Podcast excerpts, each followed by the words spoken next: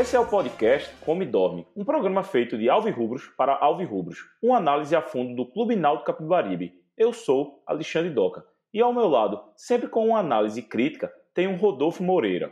Nessa edição do Come Dorme faremos uma análise do elenco do Náutico. Falaremos do ciclo de quando acabou a Série C até o momento atual e da montagem do elenco. Então, sem mais delongas, vamos começar. Rodolfo, Náutico campeão da Série C 2019. Como é que foi essa montagem do elenco pensando em 2020? Olha, Doca, quando a gente vai analisar um elenco e principalmente o processo de montagem desse elenco, a gente tem que ter o cuidado de levar em conta todas as variáveis. Né? Porque você montar um elenco é você esperar por um encaixe randômico. É o, que é, o que é que isso quer dizer? Um time de futebol, por si só, é uma coisa muito aleatória. Você está juntando jogadores de habilidades distintas, né, de características diferentes, de origens diferentes. Então, tudo isso é um conjunto de aleatoriedades. Né? Por isso que eu estou falando aqui no encaixe randômico, um encaixe que depende né, do funcionamento de algo que é extremamente aleatório. O Náutico começou esse processo, como você bem trouxe, com alguns pontos favoráveis. Né? Um ambiente tranquilo, em função da saída da Série C e do título da Série C. O bom momento né, que a, a direção tinha com a torcida e com o elenco, algo que depende não só, algo que resulta, melhor dizendo, não só do futebol, mas também da volta para os aflitos né, e da diferença que o estádio fez. Então o Náutico tinha um momento muito adequado e, sobretudo, tempo, porque o título da Série C foi conquistado no começo de outubro, Campeonato Brasileiro na Série A e na Série B só chegou ao fim final de novembro, começo de dezembro. E não, então o Náutico teve, Doca, dois meses aí para fazer tanto a avaliação né, de quais peças deveriam permanecer, quanto de quais nomes seriam interessantes para trazer dentro de uma característica mapeada, né, considerando tanto o modelo de jogo que Gilmar Dalpozo, então treinador, queria imprimir, quanto a transição de características pelo, pela qual o Náutico passaria. Jogar uma Série C difere de jogar uma Série B. Então haveria aí a necessidade de você mudar algumas características de plantel. É necessário destacar aqui, Doca, um, alguns dados retroativos. Tá? Se a gente leva em consideração o, o histórico do Náutico, sempre foi um clube que, seja na Série A, seja na Série B, contratou aos montes. É, o, em 2008, né, na segunda temporada do Náutico na Série A, depois do acesso em 2006, o Náutico contratou 48 jogadores. Quase 50 no ano. Em 2010, primeiro ano de volta à Série B, depois daqueles três na Série A, o Náutico contratou 45. Né, em 2014, na gestão de Glauber, também contratou 45. Então sempre foi um clube que não conseguiu tanto manter uma base quanto dar sequência a um trabalho. Sempre teve muita troca de treinador, sempre teve muita rotatividade. E a gestão de Edno, né, capitaneada no futebol por Diógenes, né, com apoio de Ítalo como executivo, ela teve muitos méritos. Primeiro porque se a gente faz um comparativo do momento que Glauber assume como posição em 2014 numa Série B, ele acabou contratando, como falei, 43, 45 jogadores. Edno, numa Série C, trouxe 30. Né? Então ele foi, conseguiu ser muito mais assertivo na montagem do plantel. Porque tanto Edno quanto Glauber, né, esse é o, o, o, motivo do paralelo, pegaram terra arrasada. Glauber assumiu o Náutico pós-rebaixamento em 2013 com Gideão, William Alves e Ali Carlos, de remanescentes, né, entre o, os atletas do time principal. E Edno e Diógenes herdaram o Náutico da série da, rebaixado na série B, que teve a manutenção de técnico, né, porque eles pegaram também o trabalho lá em agosto, quando o Edno acabou assumindo o clube, né? não foi no, no final do ano. Então eles tiveram também esse privilégio de mapear e identificar quem poderia ficar. Mas o fato deles terem contratado 30 atletas, para mim, mostra um número bem razoável. Né? Considerando que havia necessidade de reformar um plantel, 30 acaba sendo um número alto se você pega a análise desprovida de contexto, mas no contexto do Náutico foi um bom número. E para 2019 ocorreu uma coisa que é raríssima, que era que o Náutico reduziu o número de contratação de um ano para outro. Em 2019 foram 20 atletas contratados. É o segundo menor número de contratação do Náutico no século. Né? Só foi menor em 2004, quando chegaram 19 jogadores. Né? cabe ressaltar que naquele ano a temporada ela foi menor porque o Náutico parou de jogar em outubro. A Série B acabava mais cedo. Então, proporcionalmente, talvez tenha sido o ano que o Náutico contratou menos, em 2019. Tá? Então, é importante a gente falar isso, porque como a análise que a gente está prestes a começar, né, da montagem para 2020, ela tem muitos pontos de crítica, a gente enaltecer também um processo que, de certa forma, foi bem conduzido em outros anos. Tá? Mas, como falei, o Náutico venceu a Série C, teve dois meses aí para pensar no seu processo e começou um ciclo de contratações que, ao meu ver, foi baseado em três vertentes. Né? A primeira vertente foi a opinião do treinador, e isso, obviamente, tem que ser sempre levado em conta. Não adianta você trazer um jogador que fuja das características que o treinador quer, que fuja né, daquilo que o técnico gosta dentro de um modelo de jogo.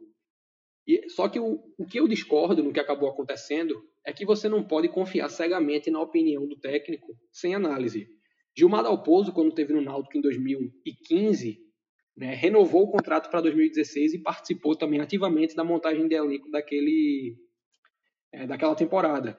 E ficou marcado por indicar alguns jogadores que acabaram sendo indiscutivelmente fruto de sua indicação, tá? não há como questionar isso, e tiveram um desempenho pífio. É o caso de Eduardinho Volante. Talvez seja um nome que poucos lembrem. Né? E quem lembrar vai lembrar com, com, com nenhuma saudade. E aí, para 2020, Dalpozo, que foi goleiro quando jogador, indicou Marcão. Né? Marcão que em 2019 teve no Brasil de Pelotas e fez somente um jogo ao longo de toda a temporada. É um jogador que tem uma média baixíssima de jogos ao longo da carreira, que mal jogou e que veio para ser o reserva imediato de Jefferson. Todas as vezes que o Marcão entrou, ele demonstrou uma grande segurança. Então a gente tem aí uma indicação de Dalpozo, cuja principal marca é o baixo número de jogos e que a gente pode dizer né, que acabou não dando certo. Algo parecido com o que aconteceu com Rafael Dumas, outra indicação de Dalpozo, um jogador que trabalhou com ele no Brasil de Pelotas e que também só tinha um jogo disputado na temporada de 2019. Então as indicações de Dalpozo elas tinham esse viés, jogadores que trabalharam com ele, mas que são atletas que estavam inseridos no mercado, mas não vinham jogando. Eles estavam empregados, jogando não estavam. A segunda vertente foi o retorno de atletas com passagem pelo Náutico. É, o Náutico trouxe de volta Brian, que estava na Chapecoense, trouxe de volta Ronaldo Alves, que estava no CSA, trouxe de volta Eric, que estava em Portugal, trouxe de volta Chiesa, né, um jogador há muito tempo pedido pela torcida, que teve uma passagem de muito destaque pelo Náutico no começo da década e que estava em baixa no Fortaleza. E a terceira vertente foi a do mapeamento de mercado. O Náutico trouxe Lu Anderson, né, que tinha feito um campeonato catarinense muito bom pelo Marcílio Dias.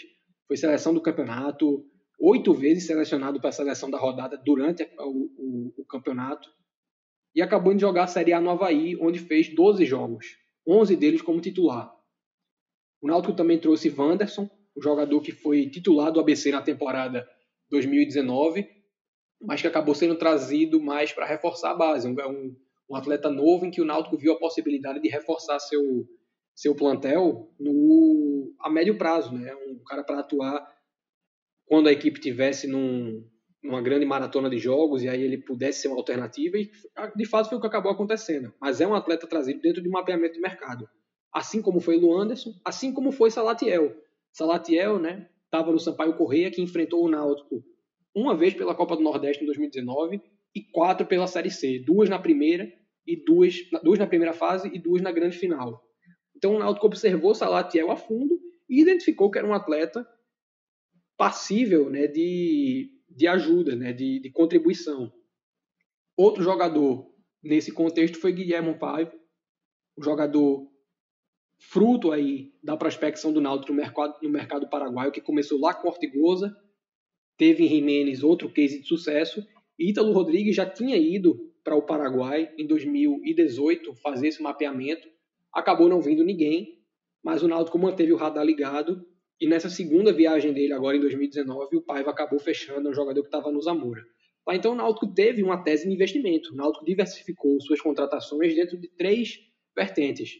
Indica as indicações de Dalpozo, os jogadores que já tinham passado por aqui e que houve a confiança que poderiam tornar a render, e por último, né, essas indicações é, baseadas em mapeamento. Além dessas que eu citei, teve também o Rolls, goleiro, jogador que jogou brasileiro sub-20 pelo, pelo Vasco.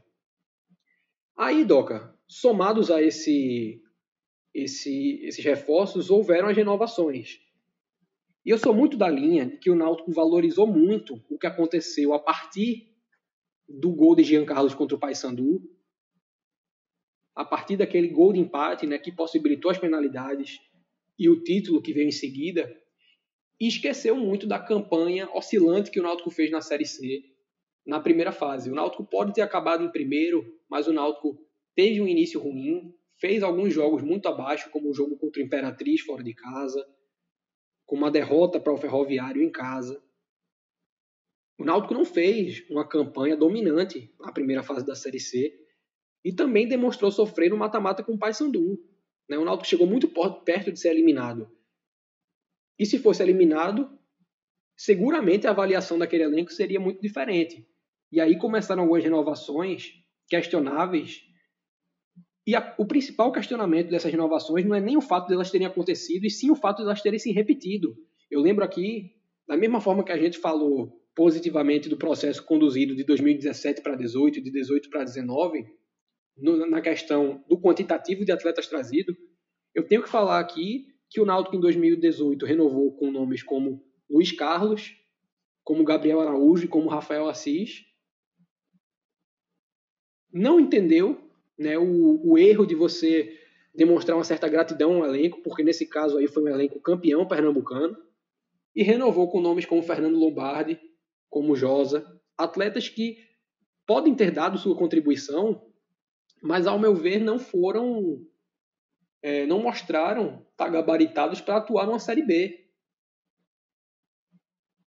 Então, nesse erro de avaliação, baseado nessa gratidão né, e nessa supervalorização, nessa hipervalorização do mata-mata da Série C, o Náutico cometeu alguns erros nas peças com as quais acabou renovando o contrato acertou em muitas outras. Né? Jonathan, para mim, foi o principal jogador do Náutico na Série C de 2019 em desempenho. Foi o jogador mais importante do time. Hereda é um prata da casa, pode estar tá vivendo um mau momento, mas é um jogador que, para mim, começou o ano como titular indiscutível. William Simões é outro jogador que veio, deu sua contribuição e, para mim, mereceu renovar. Eric Daltro é um jogador que mereceu renovar. De qualquer forma, foi assim que eu vi esse primeiro ciclo. O segundo, ele se inicia a partir da estreia do Náutico contra o esporte no Campeonato Pernambucano 2019. Dali até o jogo contra o Fortaleza no meio de março, né, que foi o último antes da paralisação do futebol em função da pandemia, o Náutico teve um período de prova. Né? Aquele elenco foi colocado à prova contra adversários de todos os níveis. O Náutico enfrentou times como Petrolina, como Decisão, enfrentou times de Série A como Fortaleza. Ficou muito próximo de uma classificação contra o Botafogo na Copa do Brasil, um grande jogo. E também sofreu em partidas teoricamente mais fáceis. Tá? Então o Náutico teve aí o, esse período como, como prova de elenco. E a paralisação, Doca, ela deu ao Náutico, ela trouxe grandes dificuldades, mas deu um período, um segundo período de, de avaliação. O Náutico teve tempo para pensar seu desempenho, né, entender o que funcionou e o que não funcionou, e para mapear mercado. Né, foram três meses, se a gente conta aí metade de março, metade de julho, abril, maio e junho. Né, então são, na verdade, quatro meses que o Náutico teve para pensar né, no que vinha sendo feito e fazer uma correção no rumo que vinha tomando. Voltou da, da paralisação, teve mais alguns jogos, fracassou no Campeonato Pernambucano e começou a Série B com alguma margem para contratar. Só que os reforços que vieram até aqui não vingaram. Né? Tanto os contratados durante a paralisação, em alguns casos, como por exemplo o de Júnior Brites, como o caso de Thiago, quanto os contratados já durante a Série B, que é o caso de Kevin, é o caso de Matheus Trindade. Para mim, o Náutico ele executou bem, Doca, o processo de montagem até certo ponto. Embora tenha algumas decisões questionáveis, o Náutico não contratou enquanto o período de prova estava valendo. O Náutico não contratou ninguém né, do jogo contra o Sport em 19 de janeiro até o jogo contra o Fortaleza. O Náutico estava realmente testando seu elenco. Exceto de Javan. Só que a partir daí, né, e é isso que a gente vai debater para frente, algumas decisões ruins foram tomadas. Mas esses foram os ciclos do Náutico até aqui. É um ciclo de avaliação do que funcionou e do que não funcionou em 2019, um ciclo de prova, um segundo ciclo de avaliação, agora já com base no que estava acontecendo em 2020, e agora a gente está num quarto ciclo, né, que é o ciclo de prova, só que num momento muito menos propício, porque o Náutico agora fracassou em tudo que teve na temporada, eliminado na primeira fase na Copa do Nordeste, queda precoce no Pernambucano, e uma queda que custou a vaga no Nordestão em 2021. Uma queda na Copa do Brasil, que eu não vou chamar de fracasso, porque o Náutico fez um grande jogo contra o Botafogo, mas acabou caindo cedo. E vive na Série B um momento de dúvida, um momento de se questionar se o patamar de acesso é de fato o patamar do Náutico. A tabela demonstra que não. O desempenho até aqui salvo raras exceções, né, salvo momentos de lampejo, demonstra que não. E aí a gente ganha margem para fazer um debate munido de muitas informações e considerando todos os contextos possíveis. É, aí tá um, um resumo bom, né? Da Série C até o momento do que estamos agora do Náutico para o torcedor entender. Rodolfo, vamos fazer posição a posição, explicar os números do Náutico, né? Vamos, vamos falar de quantos é, é, jogadores o Náutico utilizou no momento, agora na Série B. Vamos começar? Vamos, Doca, vamos que tem muito que ser falado. Tá bom, eu vou falando e a gente vai pontuando. Vamos lá. O Náutico de goleiro tem Jefferson, eu acho que isso é indiscutível. É, tem Rolls, de 21 anos, como você já citou, né? Marcão. Eu entendo Rolls como terceiro goleiro, acho que todo mundo pensa assim. Agora, Marcão, um grande erro. Minha opinião é: por que Bruno não está aqui? Fala aí dos goleiros agora. A situação de Bruno é muito parecida com a de Jefferson, em algum, algum tempo atrás, Doca. Jefferson ele acabou a Série B de 2017, na qual o Náutico foi rebaixado, tendo uma sequência de partidas falhou, por exemplo, naquele jogo com o CRB em Maceió, que o Náutico vencia por 2 a 1 e ele soltou uma bola nos pés de Neto Baiano. E o Náutico ainda brigava ali contra a queda. Só que aquele jogo com o Itabaiana, né, na pré-Copa do Nordeste, do jogo classificatório para a fase de grupos, a defesa do pênalti que ele fez o consolidou como um, um xodó. E aí veio a lesão, que acabou dando oportunidade a Bruno.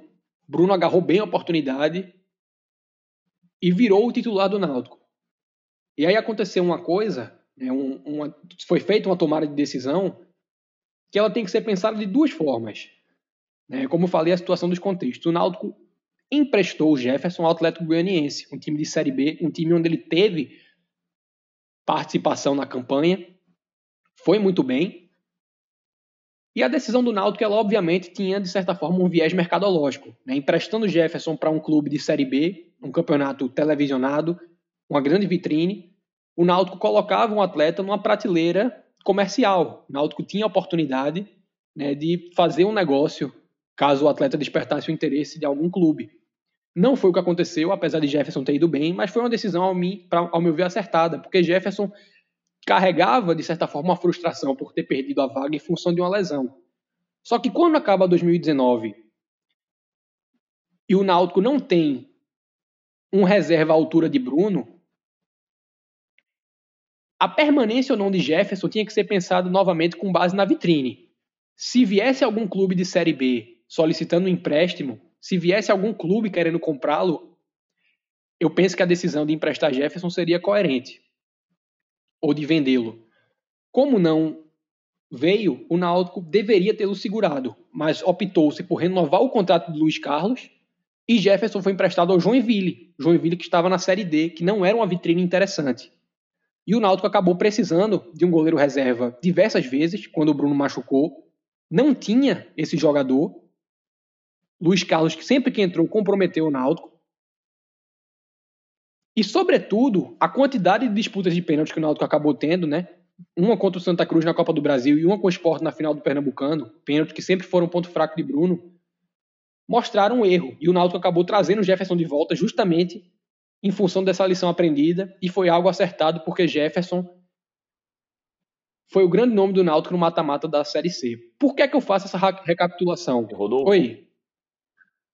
Rodolfo, só um adendo. E Jefferson só voltou porque o time dele foi eliminado da Série D. Isso é importante dizer. Não foi porque o Náutico pediu de volta só, não. Porque o time foi eliminado, não. É, pode ter sido, Doca. Pode ter sido, mas eu acho que de qualquer forma o Náutico acabaria pedindo o retorno de Jefferson em função disso que eu falei. Né, da, da iminência de outra disputa de pênalti, já que a Série C tornava essa possibilidade algo muito provável. Bem ou mal, né, eu fiz essa, essa recapitulação porque Bruno conviveu com 2019 muito difícil, né? Ele começou bem a temporada, poderia ter acabado o Pernambucano em 2019 como herói, se o Náutico tivesse conseguido fazer vencer o título nos pênaltis, né, já que ele defendeu uma bola no chute de Elton aos 47 do segundo tempo, um chute difícil, e perdeu a vaga, conviveu com, com aquele fantasma de não ter defendido nenhum pênalti em nove cobranças, totalizando as duas séries penais. E eu acho que o empréstimo dele para Portugal foi um pouco precipitado.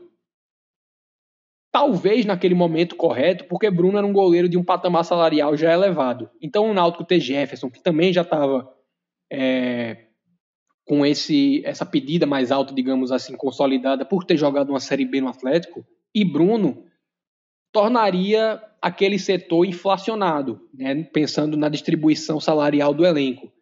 Mas para 2020, considerando que Bruno pouco jogou em Portugal, eu vejo que tê-lo como banco era fundamental para o Náutico ter um atleta já de sua confiança fazendo sombra a Jefferson e também porque para o atleta estar tá emprestado em Portugal sem jogar não há sentido, né? Eu não sei qual o patamar salarial de Marcão, mas mesmo que ele ganhe muito abaixo, essa é uma economia que no campo não se paga, porque o Náutico tem hoje um receio gritante de que Jefferson seja substituído. Jefferson que talvez nem viva seu melhor momento, mas ainda assim está muito à frente de Marcão. Então ter Bruno no banco hoje seria uma segurança imensa. Tá? Eu vejo aí também a contratação de Marcão como um grande erro, porque ele está ocupando um lugar em que a gente tem uma opção óbvia. É, Bruno pertence ao Náutico, Bruno é um goleiro que teve um excelente desempenho no Náutico. Né? Ele teve um 2018 muito bom, teve um início de 2019 igualmente bom, aquele jogo com o Ceará na Copa do Nordeste, várias outras situações Obviamente, teve uma oscilação na Série C, uma oscilação que ocorreu depois daquelas séries penais. Né? Bruno sentiu muito aquela situação e é algo natural. Foi um peso muito grande para se carregar. Tá? Mas eu vejo como um erro a contratação de Marcão, não só porque havia uma opção óbvia para ser o, o reserva de Jefferson, e quando eu digo reserva, não é um reserva incondicional. Não é que Bruno fosse ser o reserva sempre, até porque, da mesma forma que, Bruno, que Jefferson perdeu posição para Bruno, o contrário poderia, desculpa, a situação poderia voltar a ocorrer por questões técnicas, né? Jefferson não é insubstituível no gol rubro.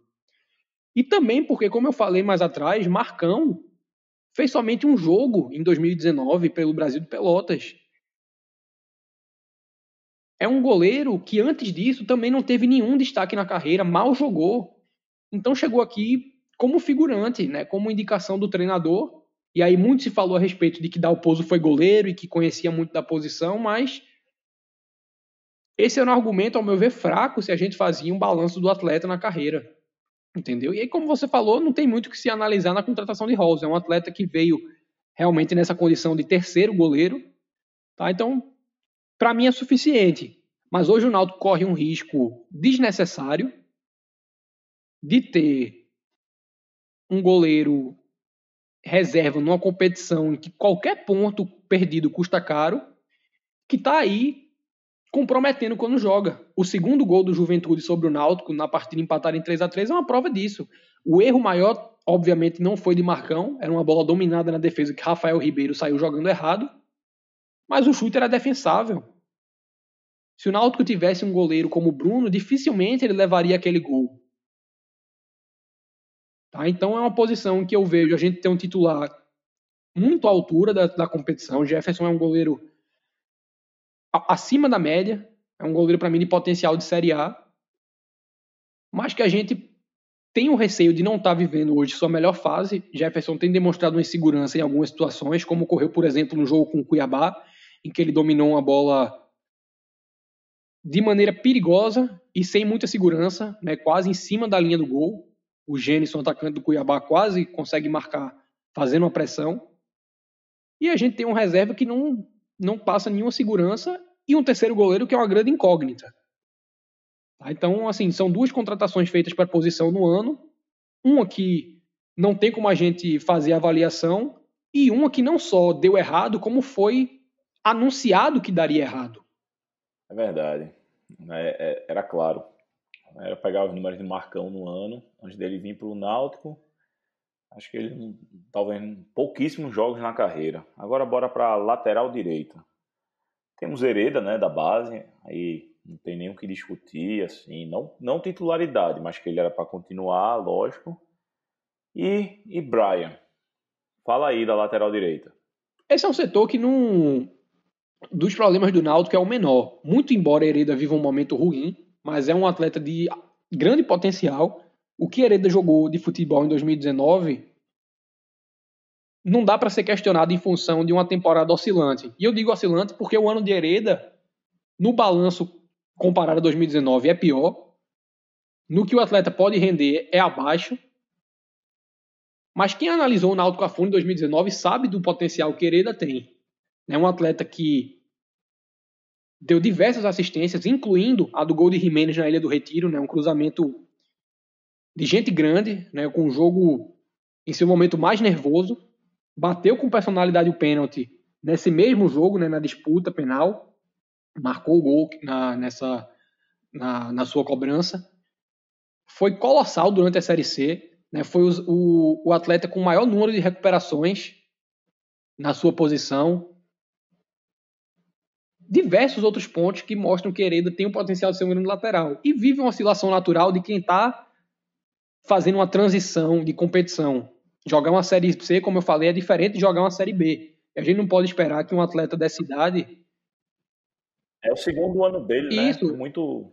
É, Exatamente. É normal oscilar. É assim, obviamente que tem atleta que, que, que consegue fazer essa transição sem passar por esse, esse processo, né? mas é raro. É muito raro.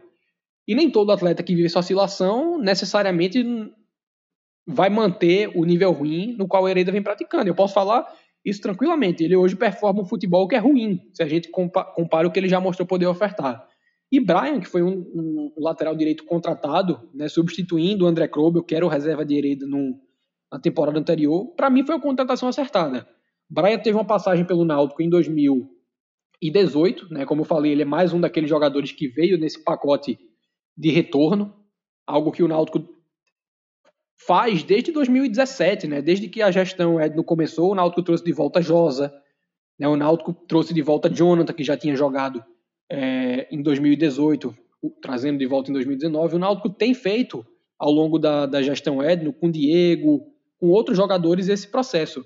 Brian integra né, essa, essa leva. É um jogador né, que a única ressalva que eu tenho é que muitas vezes se preferiu utilizá-lo como ponta, como meia, às vezes, em detrimento de outros jogadores da função, né, da posição, melhor dizendo, que estavam aptos. Eu acho que se você tem desfalques que não deixam nenhuma alternativa que não a improvisação de Brian, aí tudo bem utilizá-lo. Mas você ter atletas da posição e colocá-lo ali, para mim não faz sentido. Né? Foi algo que Dalpozo fez muito e do qual eu discordava com veemência. Ele pode fazer a função? Pode. Não quer dizer que ele deva jogar né, no lugar de quem já é da posição. Uma coisa é ele conseguir executar a função, uma outra é ele ser um especialista. Mas é um jogador que tem construções diagonais, é um jogador que tem boa finalização, e é um atleta que também não está na sua melhor temporada, mas eu acredito que pode render mais. Então não acho que nenhuma das decisões na lateral direita foi mal feito. É, Havia o rumor na temporada passada de que o Internacional tinha interesse em comprar Hereda. Esse rumor foi transferido para o Fluminense, né, o que dá um indicativo de que, na verdade, quem quer o atleta é o técnico Odair Helman, que estava no Internacional e agora está no time carioca. Mas eu não teria vendido Hereda em 2000, o final de 2019, a não ser que fosse um valor que dificilmente algum clube pagaria por um atleta de Série C, justamente porque eu acredito que ele tem margem de desenvolvimento para uma Série B, que vai fazer com que o valor dele aumente. O valor de mercado dele vai ser consideravelmente maior do que o Náutico poderia conseguir em 2019. Mas isso é uma especulação, não, não se sabe se chegou proposta ou não. Se chegou, acho acertado ter mantido o jogador, e acho que a contratação de Brian foi uma contratação coerente. Um jogador que chegou com 23 anos, tinha feito uma Série A pela Chapecoense em que oscilou nas partidas jogadas, mas que ainda tem uma margem de desenvoltura muito boa, né? Um jogador que está aí abaixo dos 25 anos, então tem margem para crescer. É, e agora vamos para a lateral esquerda. Atualmente temos William Simões, 32 anos, e Kevin, com 22. Eric Daltro foi emprestado. E aí, meu amigo? Tu concorda com, com essa troca de ficar com Kevin e, e Eric Dalton indo embora? Na verdade, Doca, essa, essa pergunta ela remonta ainda para 2019. Né? Simões, obviamente, foi uma, foi uma renovação muito acertada.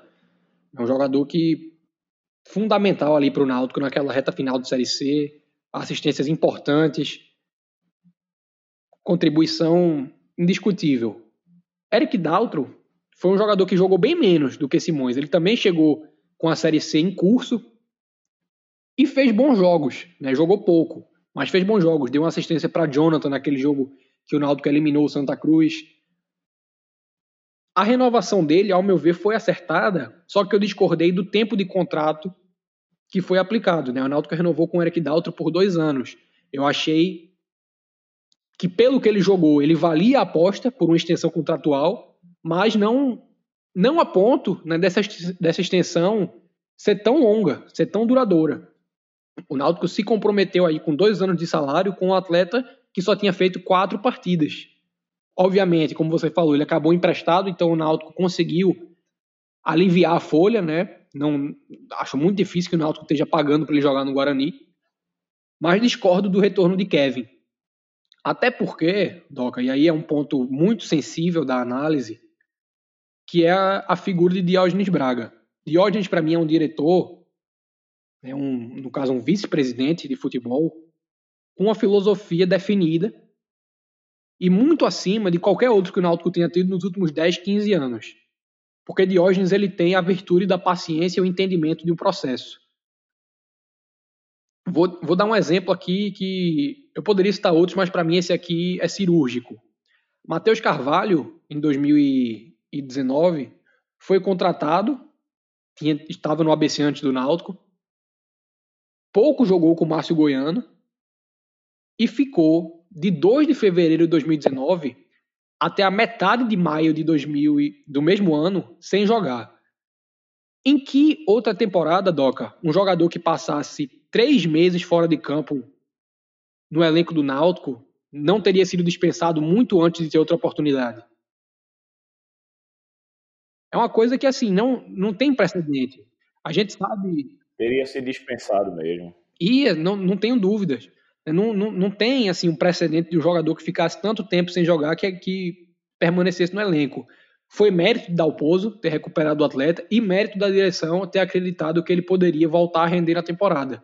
Tá? Então, para mim, Diógenes é um diretor que tem muito mais mérito do que é, do que fracasso, eu posso dizer assim, na, na, na questão de erros e acertos.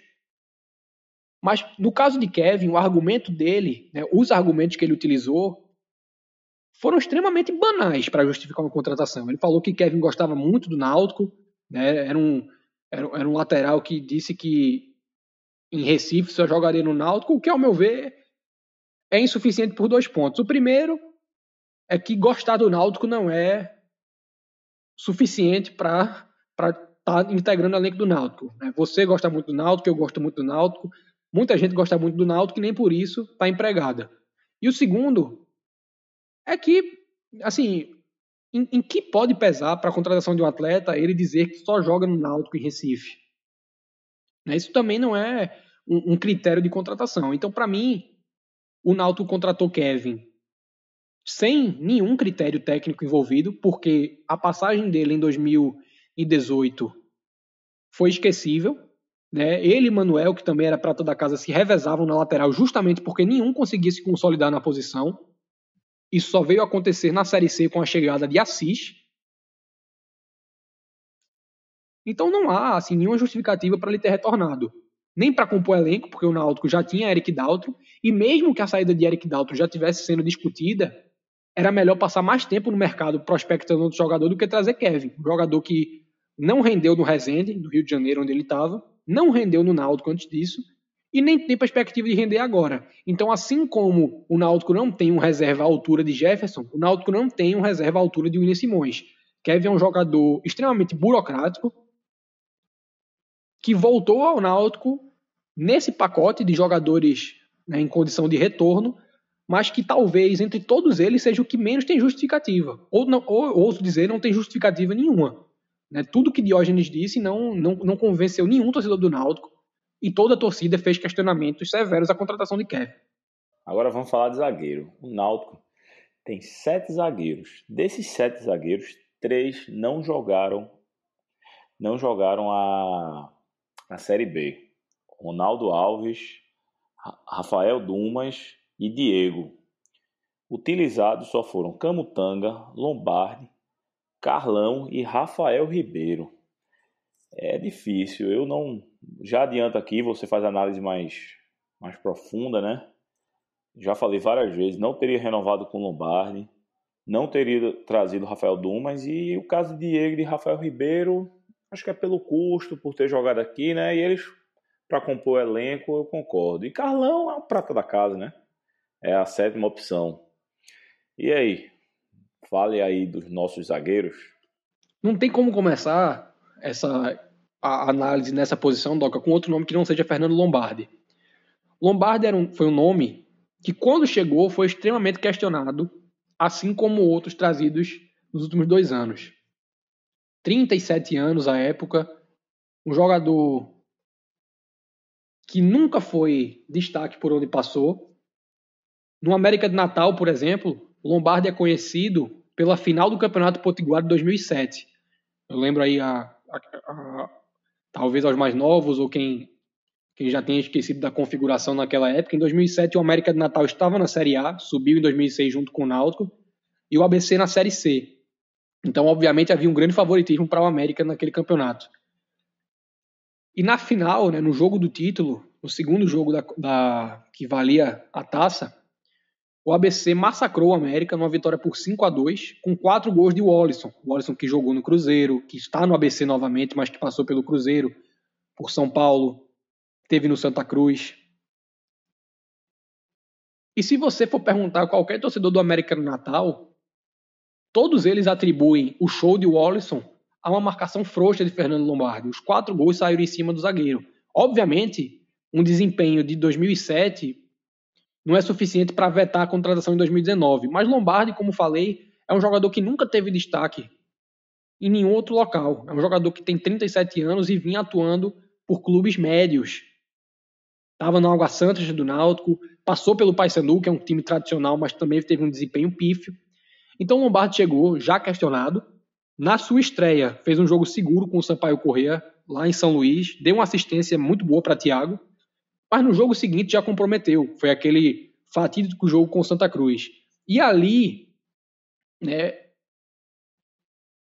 o Náutico soube dar uma blindagem ao atleta que era necessária, já que o jogador estava no elenco e ia continuar jogando. Só que meses depois, quando, para surpresa de todos, o contrato de Lombardi foi renovado, Diógenes afirmou que o campeonato dele tinha sido excelente e que ele pagava pelaquela falha no clássico né, que aquele havia sido o único erro de Lombardi com a camisa do Náutico em 2019. E eu discordo frontalmente. E acredito que qualquer um que lembre bem da Série C do ano passado também vai discordar.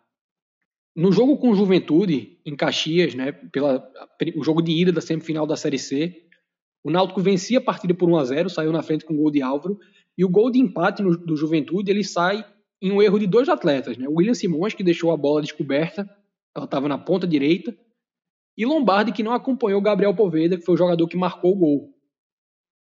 Ele saiu na frente de Lombardi com assim, ligeira vantagem. Lombardi não chegou nem perto de, de, de alcançar o jogador.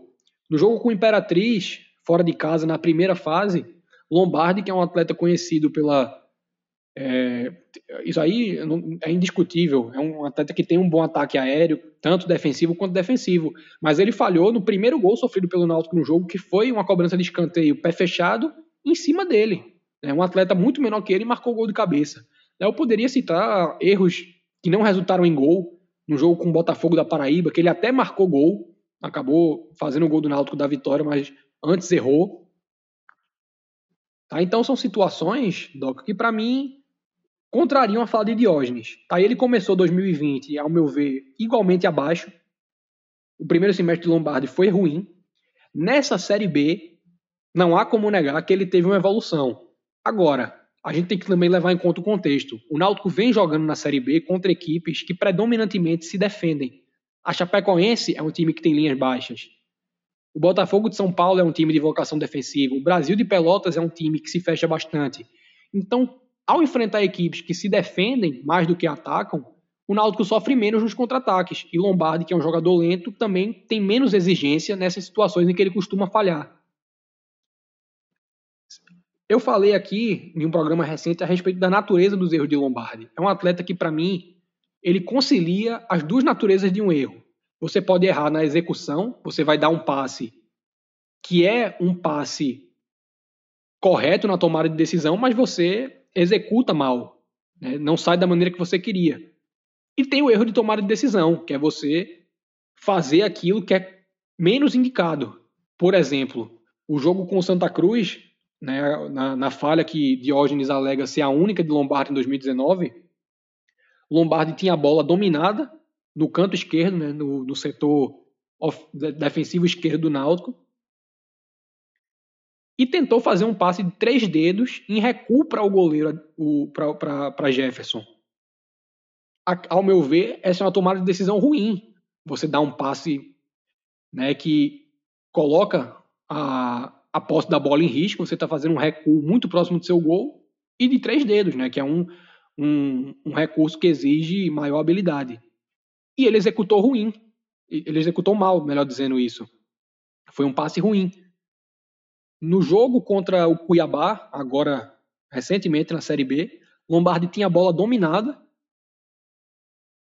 num recuo de bola, tentou fazer uma proteção para que Jefferson assegurasse sem ele ter que recuar, percebeu que ele não chegaria na bola e colocou para fora, dando um escanteio de graça para o Cuiabá, escanteio esse que resultou no gol adversário.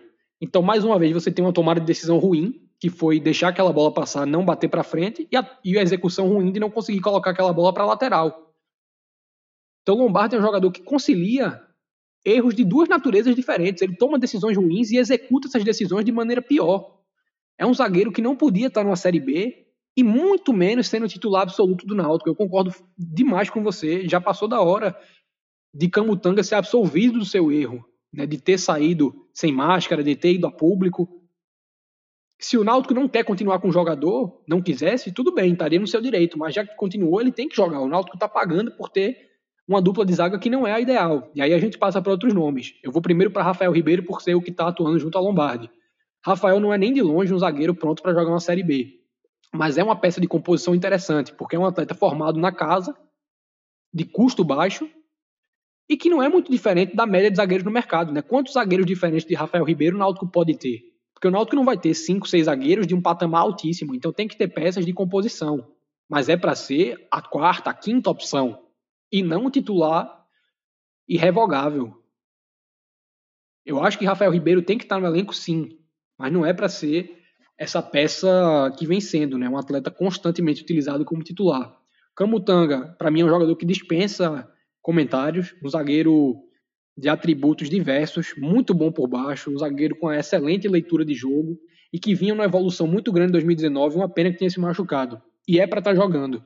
Ele voltou muito bem na Série B, não parecia nunca um jogador que veio de uma lesão séria, voltou em excelente ritmo, tomou uma decisão ruim fora de campo, pagou por ela, mas ao meu ver a gente já está sendo exagerada a dose. E aí a gente vai para outros nomes. É, Diego, um jogador formado na casa, que retornou ao Náutico recentemente, fez um 2019 seguro e é um atleta, ao meu ver, próximo ao patamar de Rafael Ribeiro, mas já mais maduro para jogar uma Série B. Eu acho que Diego também é um atleta que não não sei qual é a situação dele, mas não entendo porque está fora de campo, se está em condições de jogo, quando a zaga é Rafael Ribeiro e Fernando Lombardi. E aí a gente passa para o outro Rafael Dumas, como falei, um jogador trazido por indicação de Dalpozo, que trabalhou com ele no Brasil de Pelotas. Mas Dumas teve somente um jogo em 2019. É um atleta que veio sem ritmo de competição e que, se foi avaliado clinicamente como um atleta apto, tudo bem, porque pelo período do ano, né, ser um começo de temporada, havia tempo de condicioná-lo.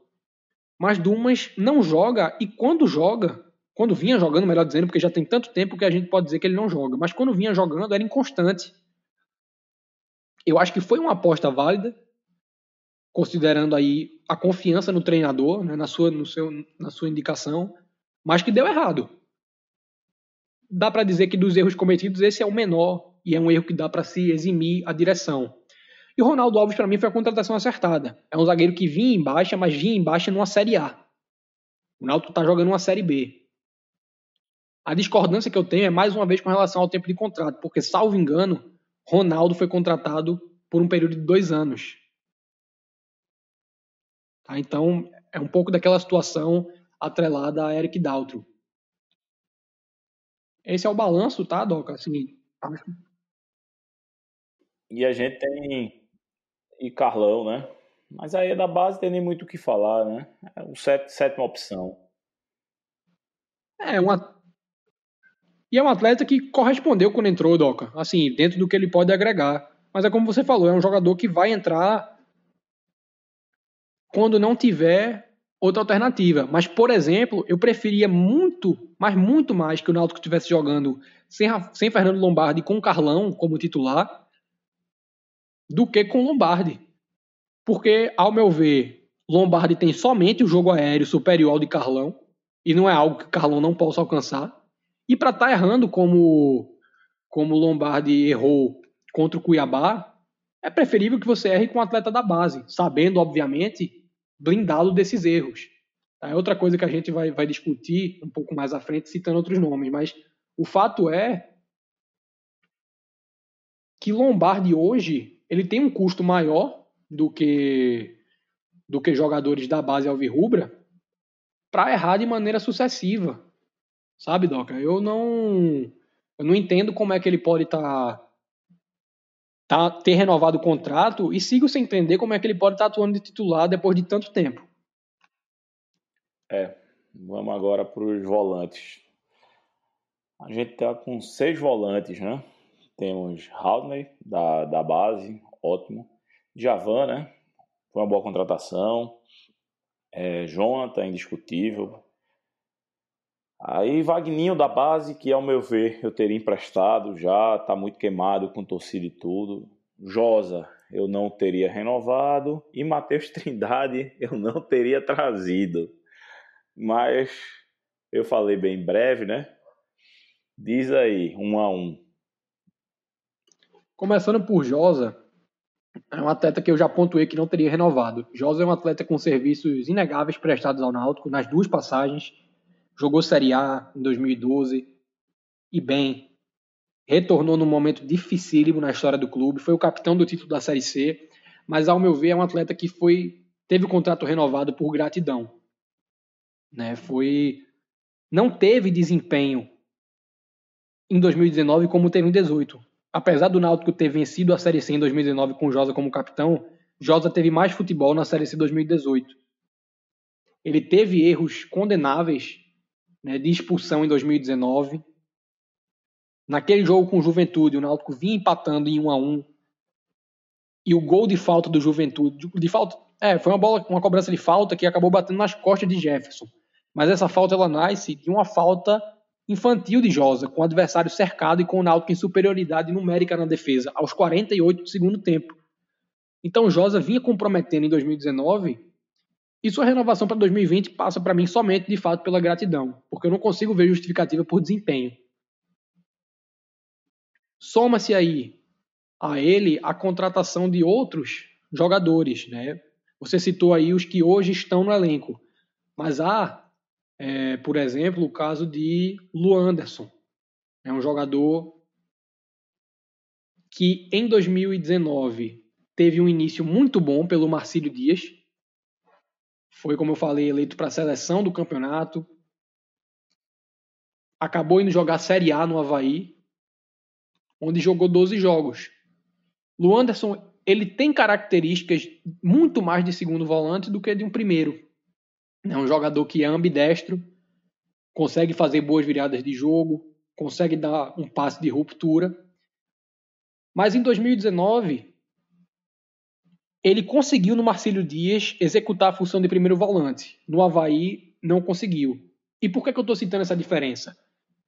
Porque você jogar de primeiro volante no Marcílio Dias, ainda que o Marcílio Dias tenha enfrentado times como Figueirense, como Chapecoense e como o próprio Havaí, equipes de Série A, Série B, na maioria dos jogos do Marcílio Dias, os adversários eram equipes de Série D ou mesmo sem divisão. Ercílio Luz, Joinville, Brusque. Então o, par... o sarrafo era menor. No Havaí, jogando contra Bahia, contra Palmeiras, contra outras equipes né, de, de um nível de dificuldade mais elevado, o Anderson não conseguiu repetir o desempenho que teve como primeiro volante. Então, se foi contratado como segundo volante, eu não questiono a contratação. Porque, para mim, o Anderson é um atleta que tem uma boa saída de jogo, tem uma construção interessante. Ele não conseguiu repetir isso no Náutico, e aí já há de se avaliar o porquê. Mas eu acho que ele deu diversas mostras antes do Náutico, no Havaí, e durante seus primeiros jogos no Alvirrubro de que não podia jogar sendo o primeiro homem de proteção à linha de quatro. Falhou contra o Bahia, contra o Fortaleza, fez um péssimo jogo contra o Santa Cruz no Arruda. Então foi uma contratação que acabou dando errado, ainda que eu não questione tanto a natureza, né, a origem da chegada do atleta. Outros nomes que renovaram o contrato né, para não ficar uma, uma, coisa tão desmembrada. Né? Eu estou citando o Anderson aqui porque foi o nome que veio nessa primeira leva. Foi o único volante contratado lá no primeiro ciclo. O Náutico subiu Haldney, efetivamente da base. Foi um jogador que começou jogando como segundo volante com Dalpozo e que foi muito questionado pela torcida por causa disso. Muita gente teve a leitura de que ele era sim um ótimo primeiro volante, que ele demonstrava atributos para atuar como um primeiro volante. Mas se demorou muito colocá-lo dessa forma. Rodolfo. Oi. É, muito, muito jogo antes da pandemia eu falava isso para quem via o jogo do meu lado. Eu ficava, rapaz, isso é um primeiro volante, ele está na posição errada.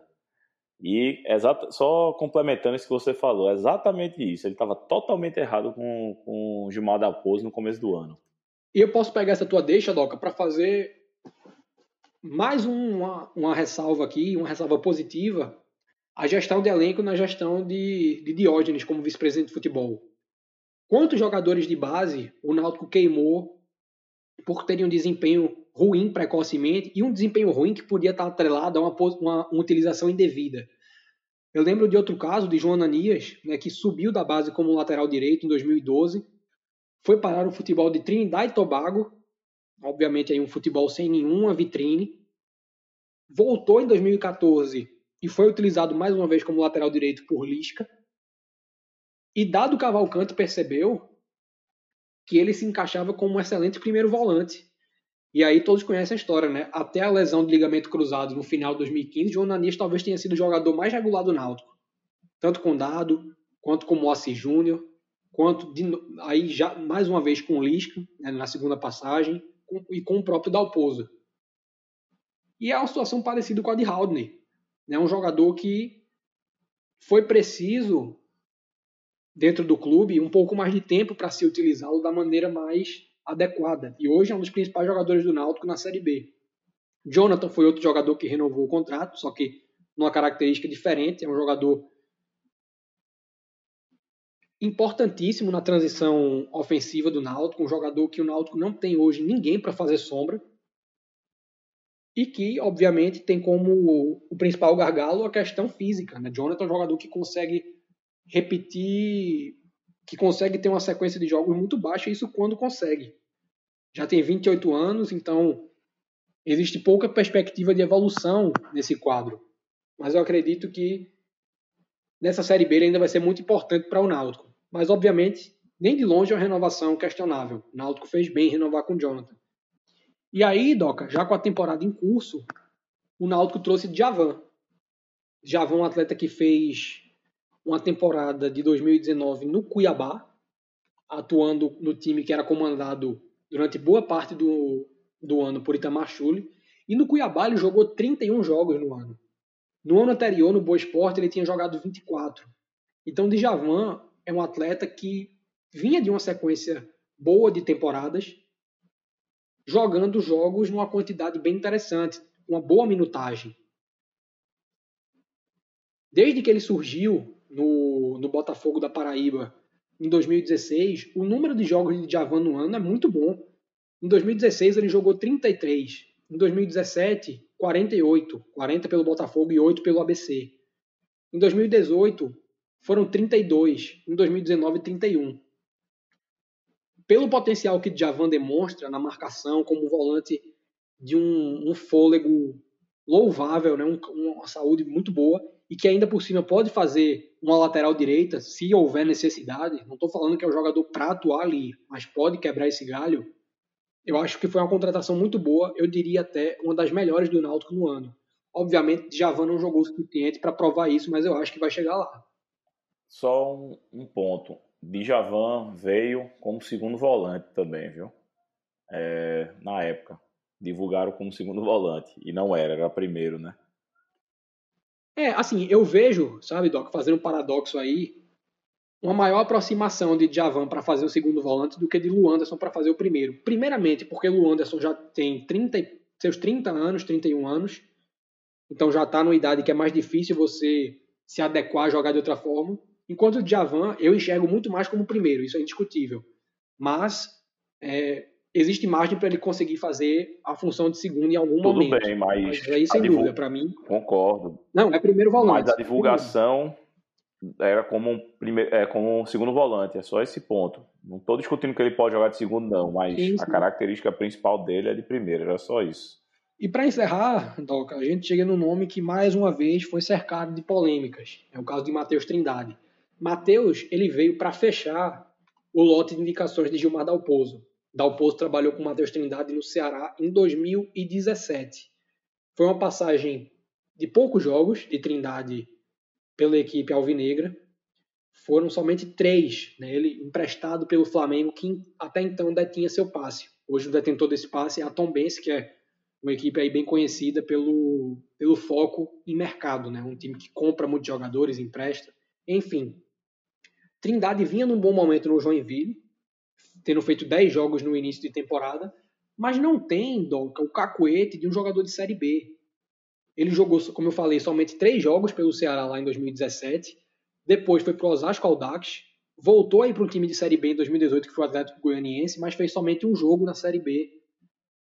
Estava no Joinville numa Série D. Se Trindade vem num começo de temporada, eu me calaria, sabe, Doca? Porque aí existe margem para apostar. Mas o Náutico já tinha muitos volantes nessa condição, né, em condição de maturação. Precisava de um nome para ser uma realidade. Até porque Trindade tem jogado bastante. Ele não é um jogador de composição, ele vem sendo uma peça regular no time. Então, para mim, foi uma contratação erradíssima. Pela natureza, pelo momento no ano. O Náutico hoje foi hoje não, o Náutico foi para o jogo do Confiança desfalcado de dois dos seus melhores volantes. Obviamente, isso é algo que foge à alçada do clube. O Náutico não tem como impedir tem como prevenir, mas ele não pode impedir que seus jogadores contraiam Covid, não pode impedir que seus jogadores se lesionem. E o Náutico vai para o jogo com o Paraná, que é o que está em vias de acontecer no momento que a gente grava essa edição, com Josa e Matheus Trindade. Dois jogadores que a gente elenca aqui que não deveriam ter renovado e nem vindo, no caso de Trindade. Então, para mim, assim, é uma, é uma posição que o Náutico acabou tendo maior prejuízo nos nomes que chegaram, porque de, três jogadores trazidos, um não deveria ter vindo, na minha avaliação é o caso de Trindade, um foi extremamente acertado, que é a Javan, E o Anderson é um jogador que depende do, do é circunstancial. Se ele foi trazido para jogar de primeiro volante, para mim foi um erro, e se foi trazido para jogar de segundo, embora não seja um jogador que eu ache que encaixaria na Série B, porque nunca antes tinha jogado a competição e no Havaí, numa Série A, não foi uma peça de destaque, né? então, ao meu ver, daria para o Náutico prospectar isso melhor. Dá para a gente eximir, entendeu? É um jogador que vai depender aí da avaliação que você faz do que foi feita no começo do ano. E Vagninho? Acho que só não tocasse o nome dele. É, na verdade até me fugiu a situação de Vagninho. Eu tenho uma história curiosa né, nesse caso, que é que em 2019 eu passei um dia dentro do Palmeiras, da academia de futebol do Palmeiras, que é assim uma estrutura fenomenal, uma coisa que assim indescritível, sabe, Doc? É o, o primeiro mundo do futebol. Eu nesse nesse dia eu tive reunido, é, o tour foi feito comigo pelo gerente de futebol do Palmeiras, Cícero Souza. Me apresentou todos os processos, toda a estrutura de trabalho que o Palmeiras dispõe. E quando mencionei ser torcedor do Náutico, né, ele falou que estava um pouco chateado com o clube e que essa chateação se devia ao fato do Náutico ter uma dívida com o Palmeiras, que eu não sei se ainda existe, né, isso foi há quase dois anos atrás, um ano e meio. Essa dívida ela era atrelada à passagem de Patrick Vieira pelo Náutico em 2015. Veio emprestado pelo Palmeiras. E o Palmeiras propôs ao Náutico em 2019 que essa dívida fosse perdoada com a cessão de Vagninho ao clube Alviverde. E o Náutico recusou. Porque via em Vagninho um atleta com potencial maior do que o do perdão daquela dívida. Né? Não era um, um, algo que valia a pena em função do balanço pensando a médio e longo prazo. Olhando agora né, pelo desempenho que Vagninho apresenta em 2020, é muito fácil dizer que o Náutico errou nessa decisão. E é muito fácil a gente dizer né, que Vagninho é um jogador que não tem condições de vestir a camisa do Náutico. Qual é o balanço que eu faço do momento? Por tudo que Vagninho já jogou em 2020, e quando eu quero dizer já jogou, eu me refiro ao quantitativo de partidas, né? São 10 jogos pelo Náutico na temporada, algo muito acima, por exemplo, do que Juninho Carpina teve, do que o próprio Wanderson teve. Vagninho não está no momento favorável para seguir sendo utilizado. Agora, vamos levar em consideração que Wagninho jogou contra o River do Piauí, entrando com o segundo tempo já próximo dos 15 minutos. Contra o Central, entrou faltando um minuto para acabar o jogo.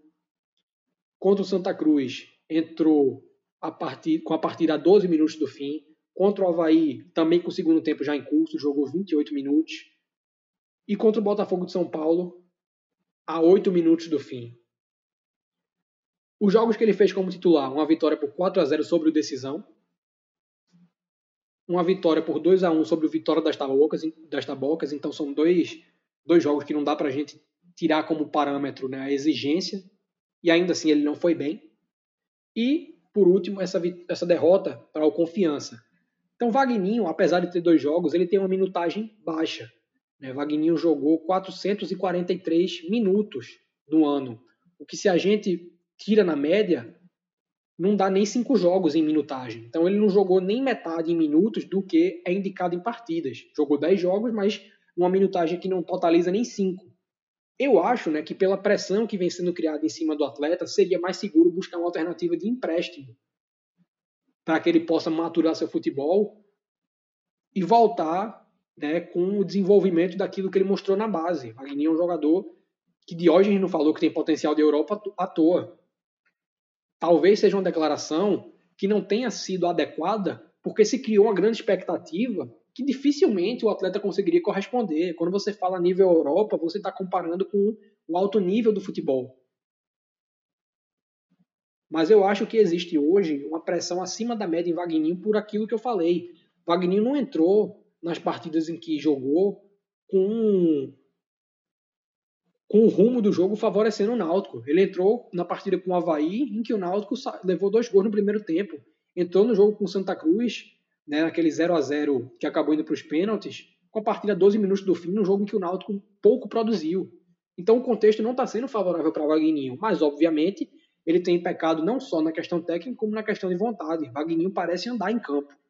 Mas quanto confiança, assim, mesmo titular, teve muito jogador pior que ele. Mas, ô Rodolfo, vamos agora por meias. Primeiro falar para o torcedor que a gente, alguns jogadores jogam em várias funções, então a gente deu uma, uma, uma diferenciada de meia, ponta e atacante. Por mais que o, o jogador possa jogar de meia, ou de, de ponta, ou de atacante, mas só para ficar mais claro, para ficar mais fácil para a divisão. É, contamos sete jogadores, né? Jean Carlos, Jorge Henrique, Dada Belmonte, Júnior Brits, Rui. O único que não jogou, que a gente botou na lista, porque a gente viu como potencial que deve jogar esse ano, é Juninho Carpina e Lucas Paraíba. É... E aí? Vamos falar de um a um? Vamos começar por Jean Carlos, Donca. Até porque Jean Carlos ele simboliza na posição de meio algo que precisa aqui ser, ser discutido. Né? Jean Carlos foi contratado logo após Diógenes ter dado aquela declaração de que no futebol não existia mais um camisa 10. E, obviamente, essa foi uma, uma, uma colocação em que Diógenes expressou mal uma ideia que é verdadeira. A gente não vê hoje, Doca, jogadores com a característica de Adriano Gerlin saindo de uma base. A gente não vê jogadores com a característica de um Gil Baiano, de um Marcelo Passos saindo de uma base. O camisa 10 clássico, aquele cara que é o maestro da equipe, tem poucas responsabilidades defensivas e que eram vistos predominantemente como os maestros do time, né, que não tinham praticamente nenhuma outra função em campo. Aí Jean Carlos vem né, gera um questionamento em cima dessa frase de Diógenes, né, porque como é que não existe mais meia no futebol se está se contratando um meia? Tá? Então, só para assim, fazer a pontuação de que, obviamente, não, não foi um, uma frase feliz, mas captou uma ideia né, diferente do que, do que ele de fato quis colocar. Jean é um jogador que não é um camisa 10 clássico. Ele é um jogador extremamente funcional, com a capacidade individual excelente para definir jogadas, e um jogador que não tem medo de arriscar de longe. Ele até erra o gol mais vezes do que acerta, mas quando acerta costuma ser extremamente cirúrgico. Jean, obviamente, foi uma contratação extremamente acertada, uma oportunidade de mercado que mostrou a força do Náutico, porque é um jogador de Série B, é um, um cara que não iria para outro time de Série C que não fosse o Náutico naquele momento. O Náutico convenceu o Jean a vir jogar ele veio, deu conta do recado e mostrou em 2020 que é de fato um jogador um patamar acima. Obviamente, não existe nenhum outro meia no elenco do Náutico próximo do nível de Jean Carlos. A gente acabou de trazer Rui, é um jogador que estava no Coritiba, no ano passado marcou gol no Náutico jogando pelo Vitória e é quem mais se aproxima em características, não só por ser canhoto, não só por ser um jogador com uma boa definição, mas por ser um cara extremamente móvel, um cara que também pode atuar aberto né, já fez essa função em outros clubes, e que eu acredito que chega para somar. Existe aí, né, Doc, um debate que a gente teve recentemente a respeito da utilização de, de Rui. Eu não vejo hoje necessidade de Rui ser visto como reserva de Jean Carlos. Rui hoje tem potencial e recursos e características para jogar ao lado de Jean. O Náutico não precisa ficar preso a ideia de só ter um meia. Até porque hoje existe um bloqueio criativo no time. O Náutico não é uma equipe que cria situações de gol. Os gols marcados nos últimos jogos são em chutes de fora da área, em jogadas resolvidas individualmente. Então, a utilização de dois atletas, embora nos últimos jogos Kleina já venha fazendo isso com Jorge Henrique, só que Jorge Henrique é um jogador de prazo de validade em campo. É excelente jogador, é um cara de uma capacidade técnica acima da média, mas que já sofreu com lesões anteriormente. Né? Na temporada passada teve uma lesão séria, então não dá para confiar que Jorge Henrique vai estar tá aí o tempo todo. E quando está, como falei, é um jogador que o Náutico acaba substituindo e mudando a maneira de jogar porque não tem outro meia. Tá? Então eu acho que não dá para ficar refém dessa alternativa e o Náutico pode começar a pensar em usar Rui, Jorge Henrique e Jean Carlos Como falei, Rui joga de ponta, Rui pode jogar um pouco mais recuado. Então o Náutico pode começar a pensar sim em utilizar os três. Agora tem dois, quatro jogadores, mas com dois casos, dois casos. Um são da, da Belmonte e Júnior Brits, que foram contratados, e outros são da base, né? Júnior Carpina e Lucas Paraíba. Aí tu escolhe a ordem que quer fazer. Dadá, eu vou começar por ele, Doca. Ele é um dos casos em que existe tanto monitoramento quanto acompanhamento maciço por parte do Náutico. O Náutico chegou a negociar com o Dadá Belmonte em 2019. No Pernambucano, em 2018, ele marcou gol no Náutico jogando pelo Salgueiro. O Náutico passou a partir daí a acompanhá-lo e chegou perto de contratá-lo após o Paulista de 2019, o Paulista da Série A2, em que ele atuou pelo Água Santa, mas Dadá acabou indo para Ponte Preta. Ponte Preta que estava na Série B, né, uma divisão acima do Náutico, era uma vitrine melhor. Voltou para o Água Santa, o Náutico seguiu com ele no radar e conseguiu fechar a contratação. Eu acho Dadá um jogador muito útil, Doca. É um atleta que, obviamente, ainda não representa um diferencial técnico, tem só 23 anos, então eu vejo também a imagem para desenvolvimento Rodolfo, ele já tem dois gols, pelo menos, né, na Série B. Isso, e eu ia falar isso, um então, jogador que deu útil. sua contribuição é, com gols marcados, né? O, um, um, que valeu a vitória contra o Figueirense e outro que poderia ter sido mais importante se não fosse um jogo ruim do Náutico, como foi o do Brasil de Pelotas. Tá? É um jogador que tem uma boa definição, margem de desenvolvimento e que não tem um custo tão alto. Tá? Então, para mim, é uma contratação que se mostra, se mostrou acertada. Com relação a Junior Brits, né, o Náutico tem essa tese hoje baseada no Paraguai. Veio aí nessa, nessa leva né, de jogadores. E até aqui, Doca, eu não. Eu não confesso que não, não considero que houve tempo suficiente para fazer uma avaliação do jogador. Eu não conheci o futebol de Junior Brits. Né, ele defendeu o Olímpia, Esportivo Luquenho e teve na Ponte Preta Sub-23 em 2019. Eu não acompanhei o jogador, né? Imagino que o Náutico tenha se cercado de informações e os cinco jogos que ele fez até aqui são bem insuficientes na minha, na minha avaliação. Primeiro porque todos foram entrando como suplente e com o jogo já muito próximo do fim. Contra o Salgueiro entrou faltando 13 minutos, contra o Central entrou faltando 13 minutos, contra o Operário entrou faltando 12, contra o CRB faltando 19 e contra o Cuiabá 20. Então, no máximo, o Brits teve 20 minutos em campo em partidas que muitas vezes, como no caso do Cuiabá, em que o Náutico estava perdendo, como no caso do CRB e do Operário, é, em que estava ou empatando ou com a vitória apertada.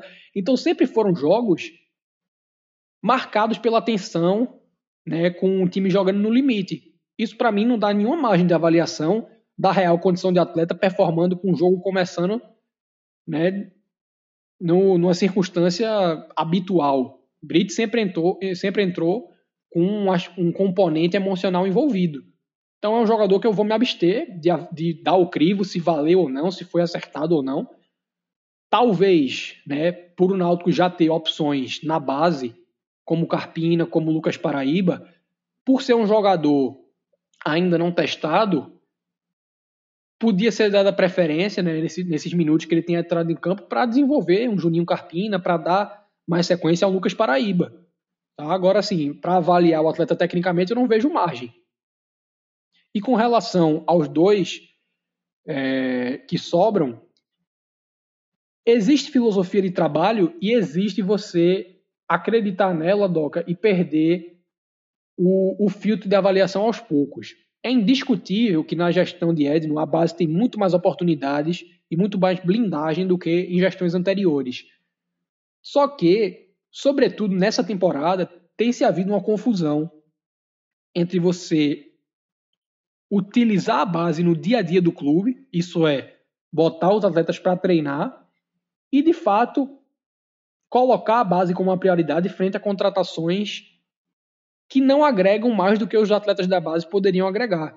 Carpina, eu já falei aí na condição de Brits, é um jogador que, para mim, deveria ter mais minutagem frente a outros jogadores, não só no setor de meio, mas até no caso de um Dudu, que acabou de chegar, a gente vai, vai, vai pontuar melhor.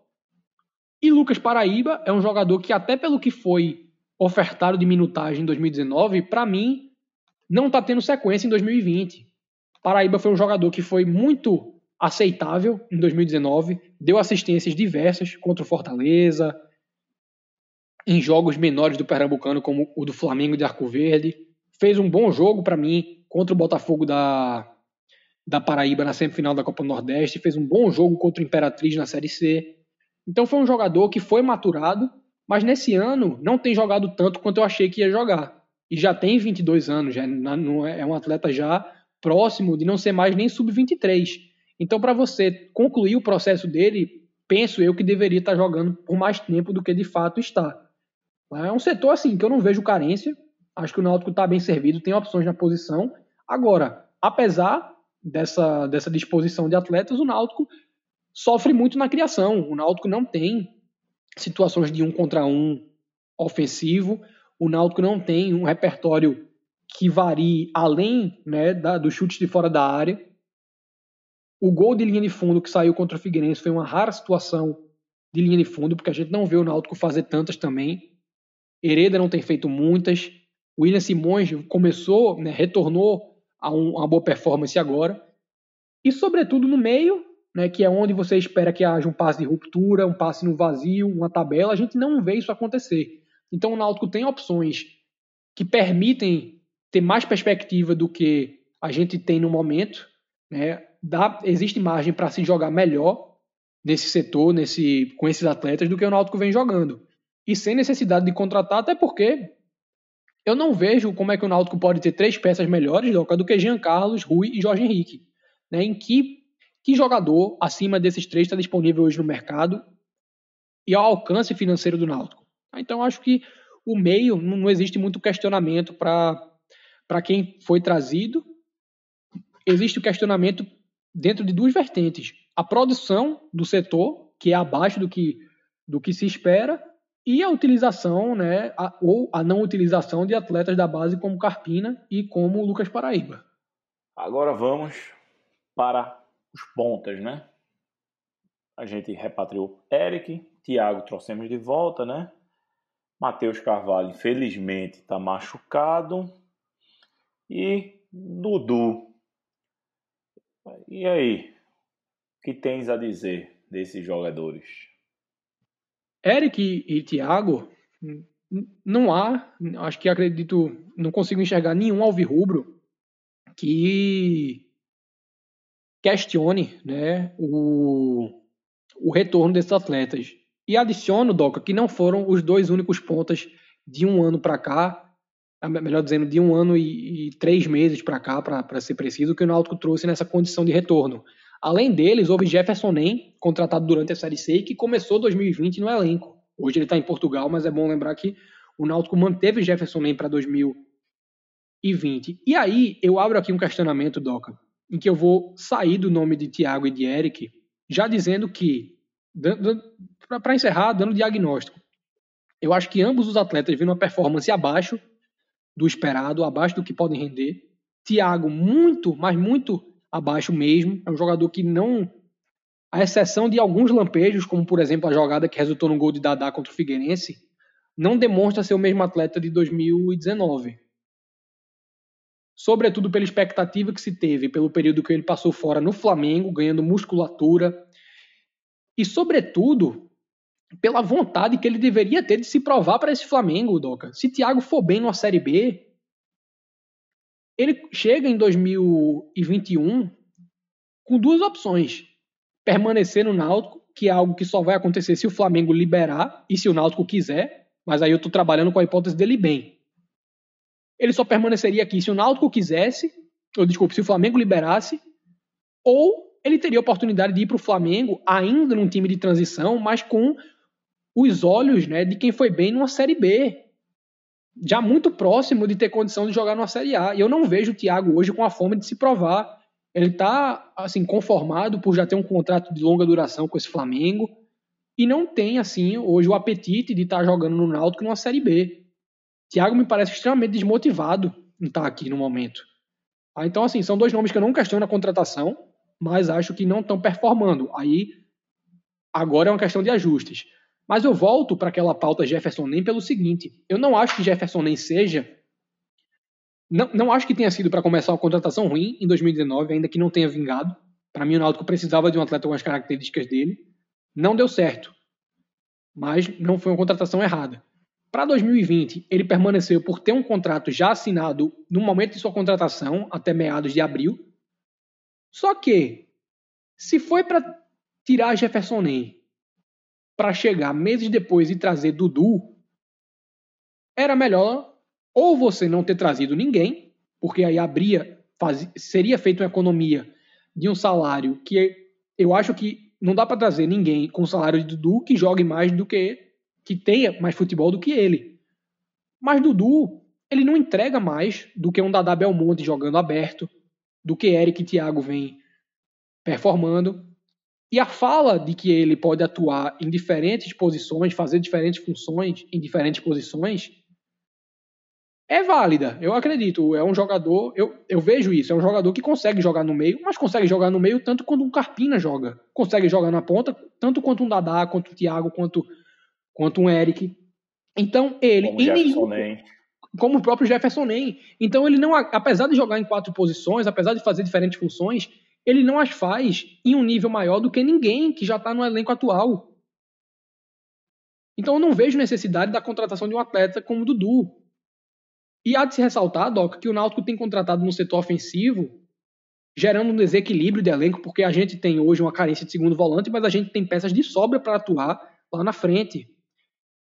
E houveram ainda jogadores que foram trazidos e acabaram não ficando por diferentes motivos. Eu lembro do João Paulo, que veio do ABC e não ficou em função de uma avaliação clínica, obviamente foi correto. E do Martin Jimenez, que não, não ficou em função de uma questão muito específica. Né? O jogador pleiteou um salário maior do que, foi acordado, do que foi acordado previamente.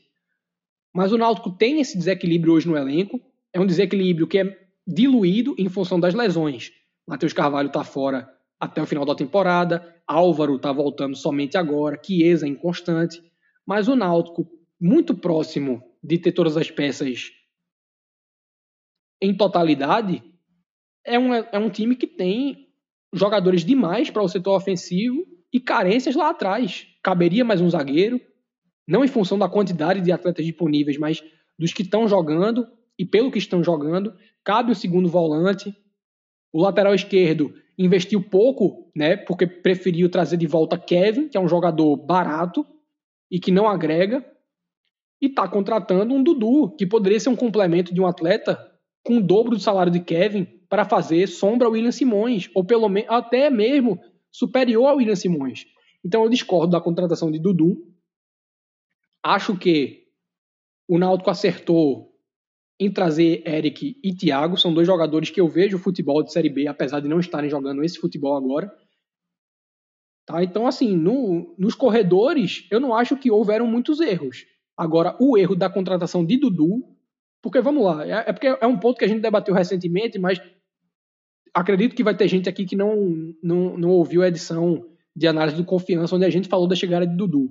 Dudu é um atleta que jogou Série C pelo Náutico em 2018, teve seus momentos, marcou gols, deu assistências, indiscutível. Mas ele não foi essencial à campanha do Náutico. Tanto é que até sai para um mercado maior. Saiu do Náutico na Série C foi para Ponte Preta numa Série B. Só. Né? E esse é um ponto assim que não adianta você dizer que ele foi para um, um time de Série B saindo da Série C e não levar em consideração que ele jogou na Série B ou que ele não jogou, porque Dudu foi para um time de Série B, que era Ponte Preta, e jogou somente dois jogos no Campeonato Paulista, então nem chegou a jogar a Série B. Foi para o Santa Cruz, novamente numa Série C, fez 16 jogos e 3 gols. No Náutico, em 2018, foram 16 jogos e 2 gols. A evolução aí, em termos quantitativos, foi de um gol na mesma quantidade de jogos. E, e há de se ressaltar, um desses gols foi em cima do Náutico, num jogo que o Santa Cruz já perdia por 3 a 0 então não, não acabou mudando em nada a história do, do clube. E aí ele sai para o Goiás numa Série B, desculpe, numa Série A. Né, o Goiás, em 2019, estava na Série A e fez somente quatro jogos. Não, não assisti nenhum dos jogos, não vou saber dizer se ele foi bem ou mal, mas o fato do Goiás não ter optado por sua renovação é indicativo de que ele não agregou em nada à campanha do time. Foi mais uma vez para a Série B, jogar no CRB, e aí, para mim, é um argumento sepulcral, Doca. Hoje, se o CRB viesse ao Náutico tentando contratar Dadá Belmonte, mesmo Dadá não sendo essencial como é Jean Carlos ao time, o Náutico não liberaria Dadá para um concorrente direto como é o CRB. E o fato do CRB liberar Dudu para um concorrente direto na briga pelo acesso, isso aí a gente considerando que o Náutico ainda está nessa briga, tá? Mas nessa consideração, o CRB liberando o Náutico para um concorrente direto é prova de que a equipe não vê potencial nele de agregar em nada a campanha do Náutico.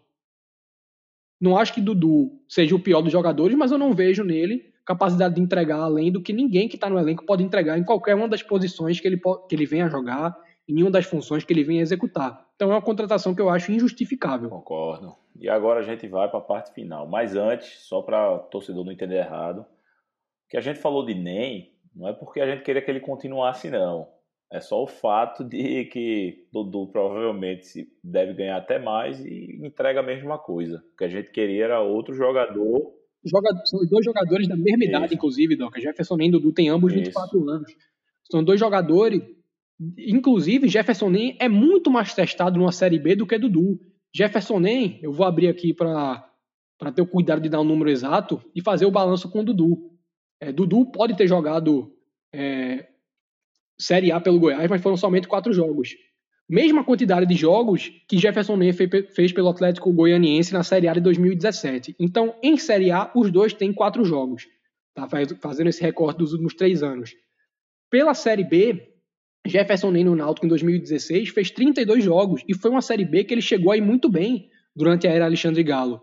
Fez um puta jogo contra o Paysandu em Belém, uma vitória do Náutico por 3 a 1 foi o melhor homem em campo do Náutico naquela goleada por 5 a 1 sobre o Paraná. Então, jogador por jogador, Jefferson é um jogador, é um atleta muito mais inteiro para a Série B do que é Dudu.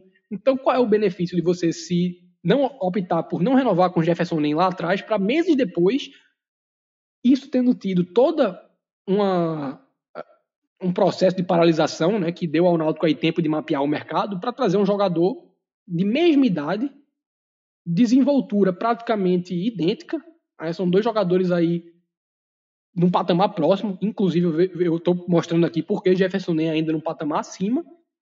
E de custo provavelmente muito similar. Né? Dudu não está vindo para o Náutico de graça. Dudu representa um custo mensal ao Náutico e é um custo que, para mim, não se justifica de nenhuma maneira. É, é bem por aí.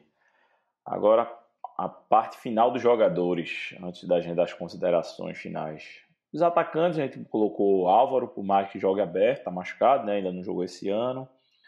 É, na, na Série B. Tá, tá voltando, né? Tá em transição. Salatiel, que eu acho que a aposta foi certa, mas não, não tá entregando, assim. E, e a pressão dele, em cima dele tá muito grande. Guilherme Paiva, que é um jogador interessante, mas machuca demais, viu? A pouca idade dele, 23 anos. E Chiesa com dois anos de contrato, que eu acho que quando contrataram ele foram com, com o calor da torcida. Foi. Não viram 2019 de Chiesa, como a gente viu. Ou, acho que apagaram 2019 de Chiesa da cabeça. E com um contrato de dois anos. E aí, Rodolfo? Diz aí, vê se tu discorda de mim. Chiesa, Doca, é como você falou. Eu não vou dizer que o Náutico não avaliou o desempenho de Chiesa em 2019. Mas é fato que Chiesa veio pelo salário que recebe em função do que jogou há 4, 5 anos no Bahia e há 8, 9 anos no Náutico. Se Chiesa fosse um jogador em começo de carreira e tivesse jogado exatamente o que jogou em 2019 no Fortaleza, ele nunca, mas nunca que viria recebendo o que recebe. Então eu não vou dizer que ele foi contratado pelo que fez há 8, 9 anos, ou há 5 anos no Bahia, mas o que ele recebe, ele recebe em função disso. Tá? A respeito da escolha por Chiesa, né? O Chiesa que jogou no Náutico em 2011 e 2012, obviamente não existe mais. Chiesa era um jogador que marcava gols de diferentes maneiras e tinha alguns padrões de comportamento. Era um jogador que precisava de pouco espaço para definir jogadas, um jogador com uma capacidade diagonal muito boa. Eu cito aqui diversos gols em que Chiesa recebeu a bola na ponta esquerda do campo, levou para a direita e finalizou em gol. O gol contra a Portuguesa na Série A de 2012. O segundo gol que ele marca contra o Esporte na semifinal do Pernambucano em 2011. um gol também no Pernambucano 2011 contra o Vitória das Tabocas, o gol contra o Boa Esporte na Série B de 2011. São várias situações nesse contexto. E à medida que o tempo foi passando e Chiesa foi perdendo capacidade física, algo comum a todos os atletas, né? Você envelhece você perde é, essa capacidade, ela vai se deteriorando com o tempo. Ele se tornou um jogador diferente. Chiesa passou a fazer gols concentrados dentro da área. Gols em que, na maioria das vezes, ele dava somente um, dois toques na bola, porque ele já não tinha né, a saúde para vencer os zagueiros e volantes adversários na jogada física. Chiesa hoje, eu não vou dizer que ele não tem capacidade, mas é muito difícil, mesmo numa Série B, que Chiesa marque um gol como o que ele marcou contra o Corinthians na Série A de 2012, costurando toda a defesa adversária, trabalhando com espaços reduzidos e levando a bola sem perder em nenhum momento seu controle. Tá? Então é importante a gente fazer essa ressalva que Chiesa nunca, apesar de ter sido contratado com muito saudosismo por 2011 e 2012, mas ele nunca poderia repetir aquela performance. Ele foi contratado para fazer gols, mas de uma maneira diferente. Eu discordo do valor aplicado, eu não acho que poderia se pagar o que se paga a Chiesa. Se tivesse vindo recebendo menos, valeria a aposta, mas pelo que se diz pagar, eu não Rodolfo, vejo. se ele viesse, a questão é que ao meu ver, ele tinha que vir ganhando metade e com metade do tempo de contrato. Aí sim valeria a aposta. E é, era o último ponto, Doca, exatamente o tempo de contrato. Até porque Chiesa hoje já, já, já, já haveria dúvida de que Chiesa poderia performar muito bem numa Série B. Qualidade ele tem, obviamente, mas é um jogador que está com 34 anos. Se trouxe Chiesa com o seguinte raciocínio: Chiesa vem embaixo numa Série A, mas a gente não está na Série A, a gente está na Série B. E tudo bem, é como eu falei, eu acho que seria uma aposta válida com um salário menor e, como você pontuou, com o contrato se encerrando ao final de 2020 ou ao final da temporada, já que o ano acabou alongado aí na questão do calendário. Trazer Chiesa com dois anos é contraproducente em dois aspectos. Mesmo que Chiesa tivesse condição de ser um diferencial nessa Série B, em função da idade, não há garantia de que ele fosse ser um diferencial numa segunda edição de Série B em 2021, caso o Náutico não suba, porque a qualquer momento a curva descendente dele pode ser marcada por, uma, uma, por um descenso é, sem precedente, né? Aquele momento em que de fato o jogador não é mais sombra do que foi na carreira, que ele já está muito mais próximo. Mas, Rodolfo, Oi? Eu acho que essas curvas que você está citando, para mim, começou em 2019. Não, obviamente, ela, já, você, ela tá no processo. A curva dele é 2019. Sim, mas ela aconteceu numa Série A. Entendeu, Doc? Então foi o que eu falei. O raciocínio acabou sendo esse. Chiesa não vem jogando numa Série A, mas a gente não está numa Série A.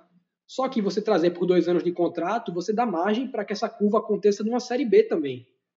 Porque o Náutico podia não subir. Pode não subir esse ano. Então a gente ficando numa Série B em 2021, mesmo que Chiesa tivesse ido bem em 2020, o que não é o caso até aqui, não seria uma garantia de que ele iria bem em 2021 com 35 anos. E o Náutico subindo, aí é que se torna muito mais injustificável, porque se Chiesa já vinha numa baixa nos últimos anos de Série A, que dirá dois anos depois de sua última temporada, né? Foi mal no Fortaleza em 2019, marcou somente um gol, vinha mal no Botafogo antes disso, antes de ir para o Fortaleza, saiu praticamente escorraçado de lá. Então o Náutico subindo, Chiesa seria uma peça, ao meu ver, extremamente descartável para a Série A 2021.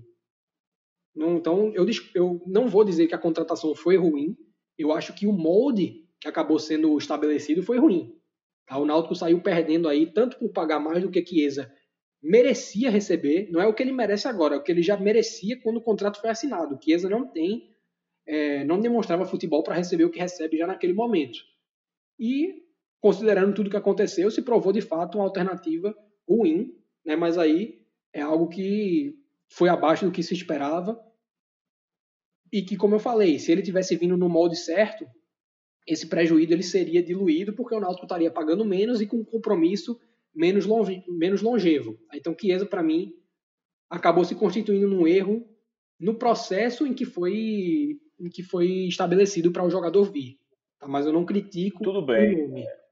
Eu não acho que ele está abaixo do, do, do, meu esperado, não. Eu estava esperando isso mesmo. entende? Eu acho que algumas pessoas estavam esperando isso.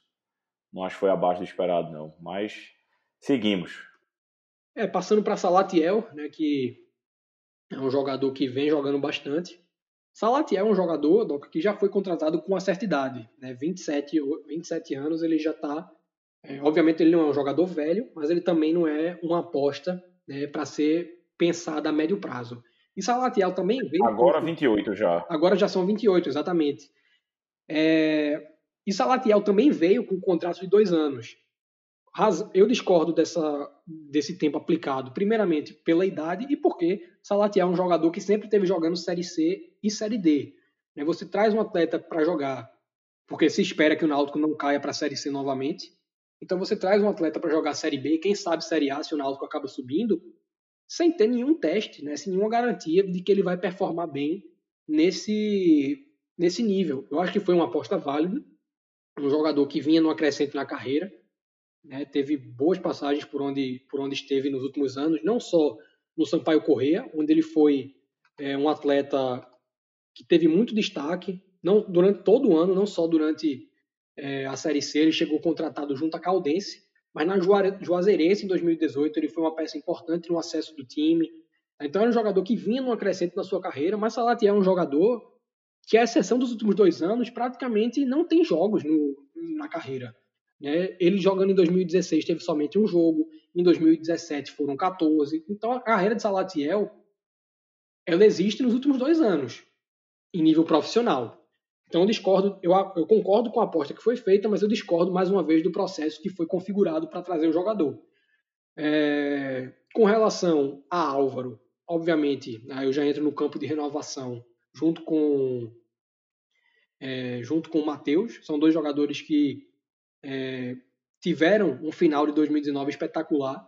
Álvaro é um jogador que pode jogar aberto pela esquerda e para mim ele rendeu muito mais nessa situação porque se você for olhar, por exemplo, o gol de Álvaro contra o Juventude, o primeiro gol dele contra o Juventude, no cruzamento de Hereda, Álvaro é um jogador, de certa forma, franzino. Ele não é um cara de muita força física. Então, se você coloca Álvaro como centroavante e ele fica entre zagueiros, dificilmente ele vai levar vantagem nas bolas cruzadas. Mas ele, como ponta esquerda, chegando de surpresa na área, nas costas da zaga que está preocupado com o centroavante, ele tende a atacar muito bem a bola porque ele tem esse bom ataque. Agora, ele precisa de alguém para chamar a atenção. Nesse gol com Juventude, contra o Juventude, Hereda cruza a bola na área, os dois zagueiros estão com foco em Wallace Pernambucano e Álvaro vem de trás cabeceando a bola, pegando toda a zaga de surpresa. Então, apesar de eu estar tá listando ele aqui junto a jogadores como Chiesa, como Salatiel, que jogam centralizados, eu gosto, eu prefiro o Álvaro jogando na ponta esquerda. É um jogador que não vai dar tanta amplitude, porque não é um cara é, que joga né, para levar por dentro para abrir espaços, e sim um jogador para dar mais uma alternativa ofensiva. Passando agora para. E, assim, na verdade, só para concluir, Doc, é um jogador que, para mim, quando voltar, vai ser importantíssimo para o Náutico em função dessa, desse leque de opções que ele dá. Eu, eu anseio pelo retorno de É verdade. É... Uma pergunta agora que você falando isso, eu queria ver. Você enxerga é, Álvaro jogando com Paiva junto? Porque eu acho que é, a característica dos dois é, não é, como você disse, um atacante de área. São atacantes que, que, que se mexem muito, né? Será que seria algo interessante? Vai falando de Paiva e depois responde isso. Eu fiquei com isso na cabeça agora, com o teu comentário. É exatamente isso, Doca. Da mesma forma que eu não vejo o Álvaro como um cara para jogar centralizado, eu não vejo o Paiva. Porque Paiva fica sem função quando é centralizado. Paiva é um jogador com muito mais recurso técnico do que Salatiel, por exemplo. Mas Salatiel tem função centralizada, ele faz um trabalho de pivô, ele, ele protege a bola dos zagueiros, ele consegue prender a marcação e Paiva não tem isso. Paiva rendeu pelo Náutico jogando pelos lados. Não consigo enxergar o jogador atuando bem nem nas características de um falso 9. Então, em razão disso, eu não vejo eles jogando juntos porque eu não consigo imaginar quem jogaria centralizado. O Náutico teria duas boas opções para a ponta para dar uma alternativa diferente do que você, por exemplo, abrir um Dadab Almonte, que é um jogador de mais velocidade, que vai cortar mais para dentro, às vezes até para o meio, né, para fazer uma, uma, triangulação. Eu acho que Paiva e, e, e Álvaro eles são jogadores para definir jogada atuando pelo lado do campo.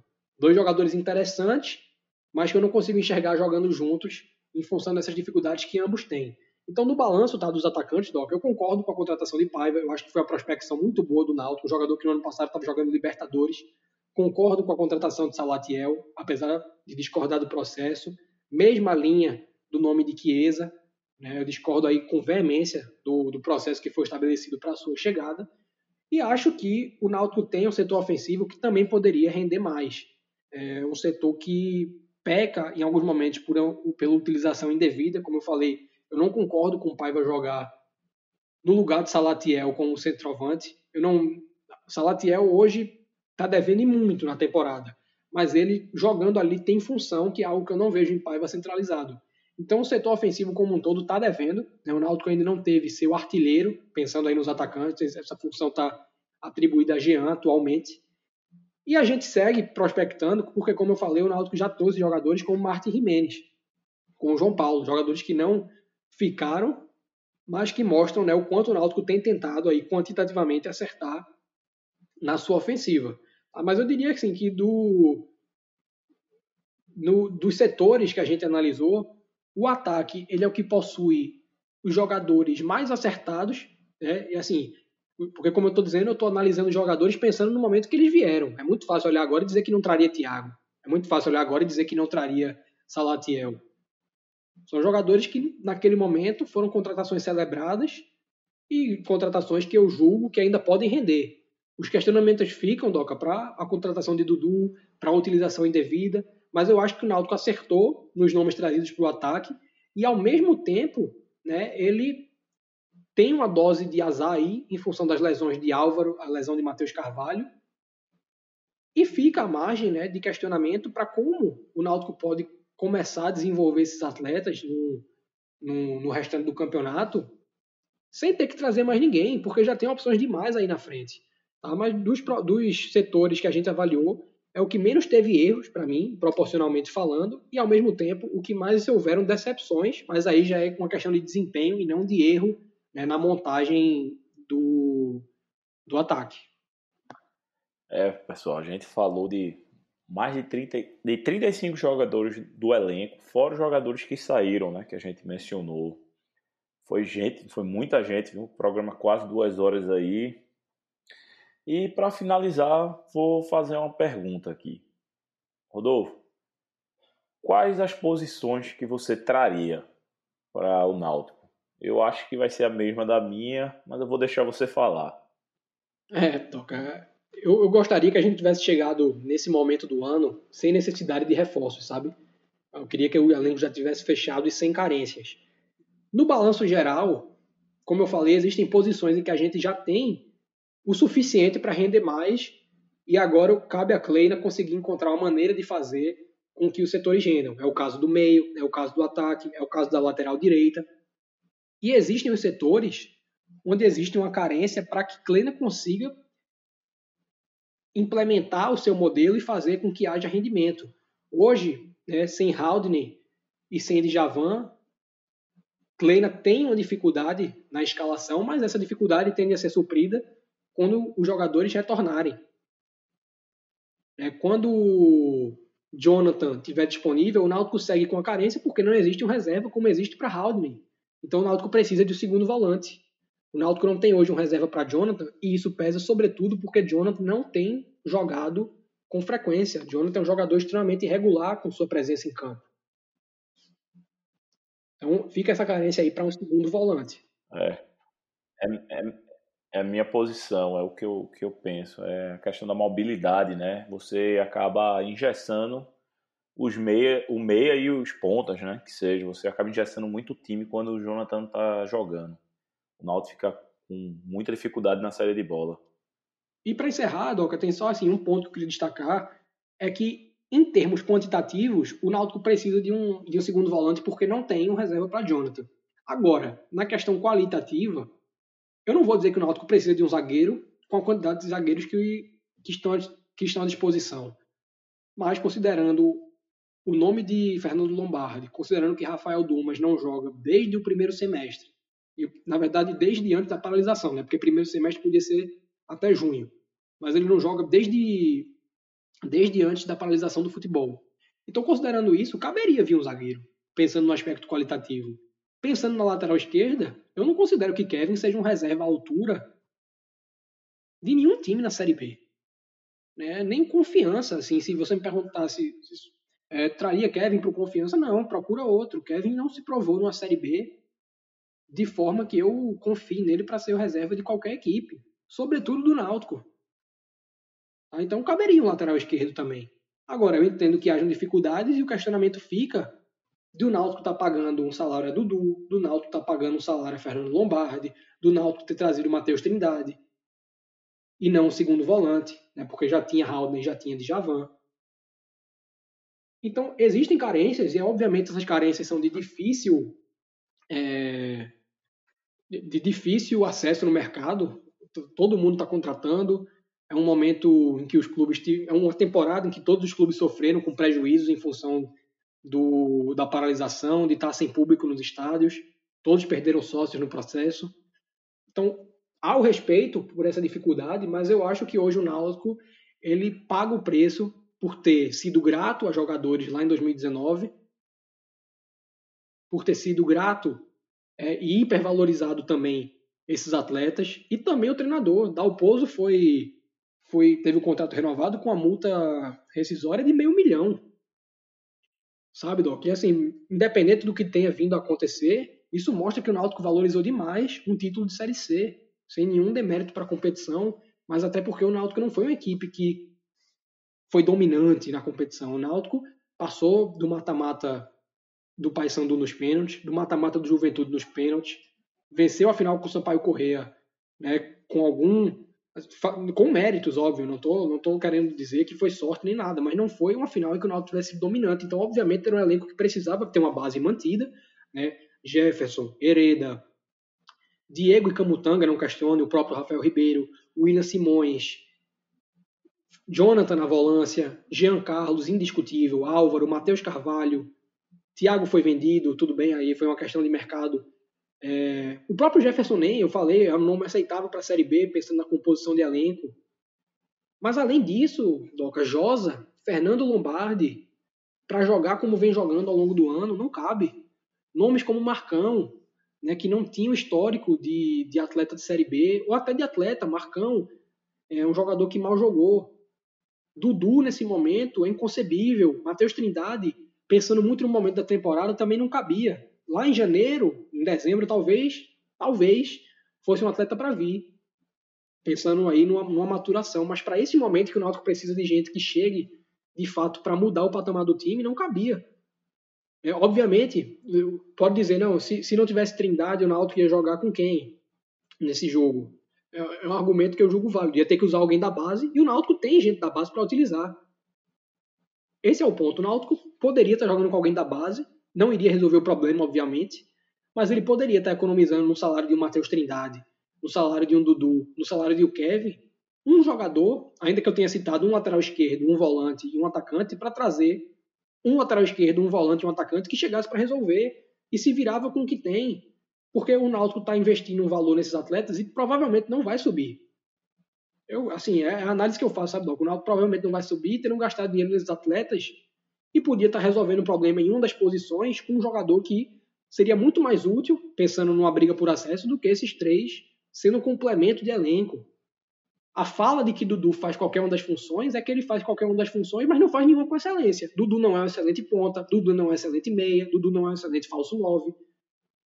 E o Náutico precisa de excelência nesse momento, algo próximo disso. Rui é um jogador que, pensando no contexto de Série B, já foi excelente, foi titular do América Mineiro, e foi titular do América Mineiro, Doca, numa Série A.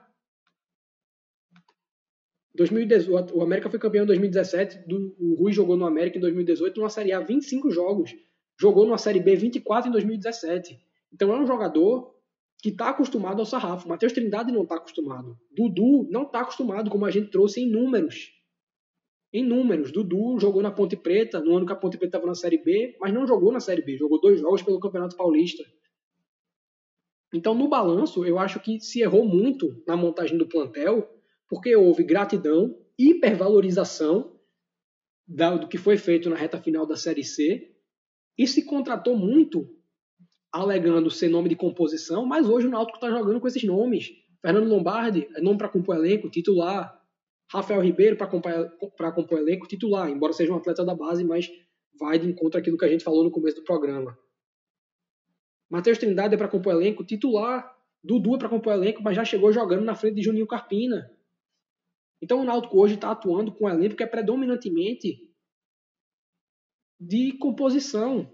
O time do Náutico hoje está atuando com peças que não são é, de um patamar de acesso e por causa disso o Náutico saiu do patamar de acesso. Hoje o Náutico não está na briga, o Náutico tem que se reestruturar na competição para voltar a ter desempenho e a partir do desempenho ter resultado. O Náutico não vai conseguir é, subir para a Série B vencendo os poucos jogos que vem vencendo, com os lampejos que vem tendo.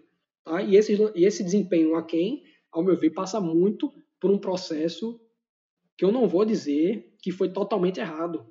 Há muita circunstância envolvida. A gente falou aqui de nomes que foram trazidos acertadamente e não renderam. Acontece. Mas hoje, muitos dos problemas que o Náutico tem para escalar sua equipe, para ser competitivo diante de times mais fortes e até para conseguir furar bloqueios de equipes que estão muito abaixo em patamar, é, em, em, patamar de tradição, em patamar de elenco, como Confiança, como o Brasil de Pelotas, como a própria Chapecoense. A Chapecoense é um time de operários, não, não tem aquele jogador diferenciado e ainda assim faz uma campanha muito digna, mas veio para cá para se defender e o Náutico teve muita dificuldade em conseguir furar o bloqueio da Chapecoense, como teve de outros times. Tá? Então, assim, Doca, eu não vejo hoje no Náutico elenco. Time pode até ter, se a gente escalar um 11 ideal, o Náutico tem um time para brigar por acesso. Mas não tem elenco, não tem margem de qualificação, porque eu não vejo mais muitos jogadores chegando. E, sobretudo, não tem saúde. Né? A gente pensa assim, é muita gente machucada, a situação da Covid que foge assim ao, ao controle do clube, mas é uma realidade. Então eu acho que o Náutico não vai conseguir se recuperar em tempo. Ele pode vir a se recuperar, mas eu creio que vai ser uma recuperação tardia, tá? E esse, essa montagem de elenco tem que ficar como lição para que o Náutico não cometa erros que vem se repetindo. A gratidão ao elenco foi algo que aconteceu de 2018 para 2019 e voltou a se repetir agora. Não vai ter nem imagem de gratidão, porque o Náutico não vai ter nada para agradecer no final do ano. O Náutico não vai vencer nenhum título, dificilmente vai conseguir o acesso.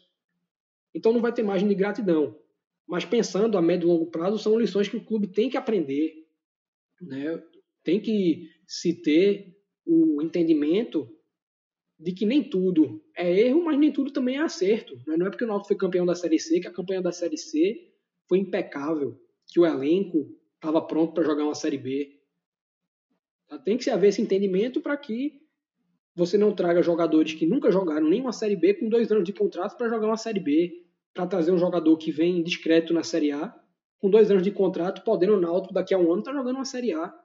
Eu acho né, que se teve muita gratidão, e ainda que seja louvável que o Náutico esteja numa condição de fazer contratos longos com atletas, e isso é muito importante pensando na manutenção de base, você tem que fazer isso pensando no contexto que você pretende estar inserido. Né? Num contexto de Série A, Salatiel não cabe dois anos de contrato, Eric Dalton não cabe dois anos de contrato, Chiesa não cabe dois anos de contrato, Ronaldo Alves não cabe dois anos de contrato. Então o Náutico ele tem um esqueleto montado para 2021, sendo que esse esqueleto nem está rendendo na Série B, mas aí não, não, não vou questionar, porque alguns jogadores, por exemplo, dois anos de contrato com o Jonathan, para mim, foi acertado. É um jogador que tem um contrato mais longo. O Jean Carlos também tem. Louvável. Óbvio que tinha que fazer. Mas no caso de um Chiesa, mesmo pensando no Náutico em 2021 na Série B, eu não via razão para se fazer um contrato tão longo. Nem Salatiel, que nunca tinha jogado uma Série B. Então acho que se abusou desse expediente em alguns momentos. Tá? São erros que se repetem e que a gente está tecendo análise aqui, ao meu ver, com muita consideração e levando em conta não o contexto de 2020, mas o contexto desde que Ed Melo assumiu lá em 2017. Pois bem, finalizamos aqui a análise do elenco. Foi longa, mas é porque dá trabalho. Lembre de seguir a gente nas redes sociais: Instagram, Come Dorme Podcast, tudo junto. Twitter, Come Dorme PC. Estamos no Google Podcast, Apple Podcast e Spotify. Até a próxima.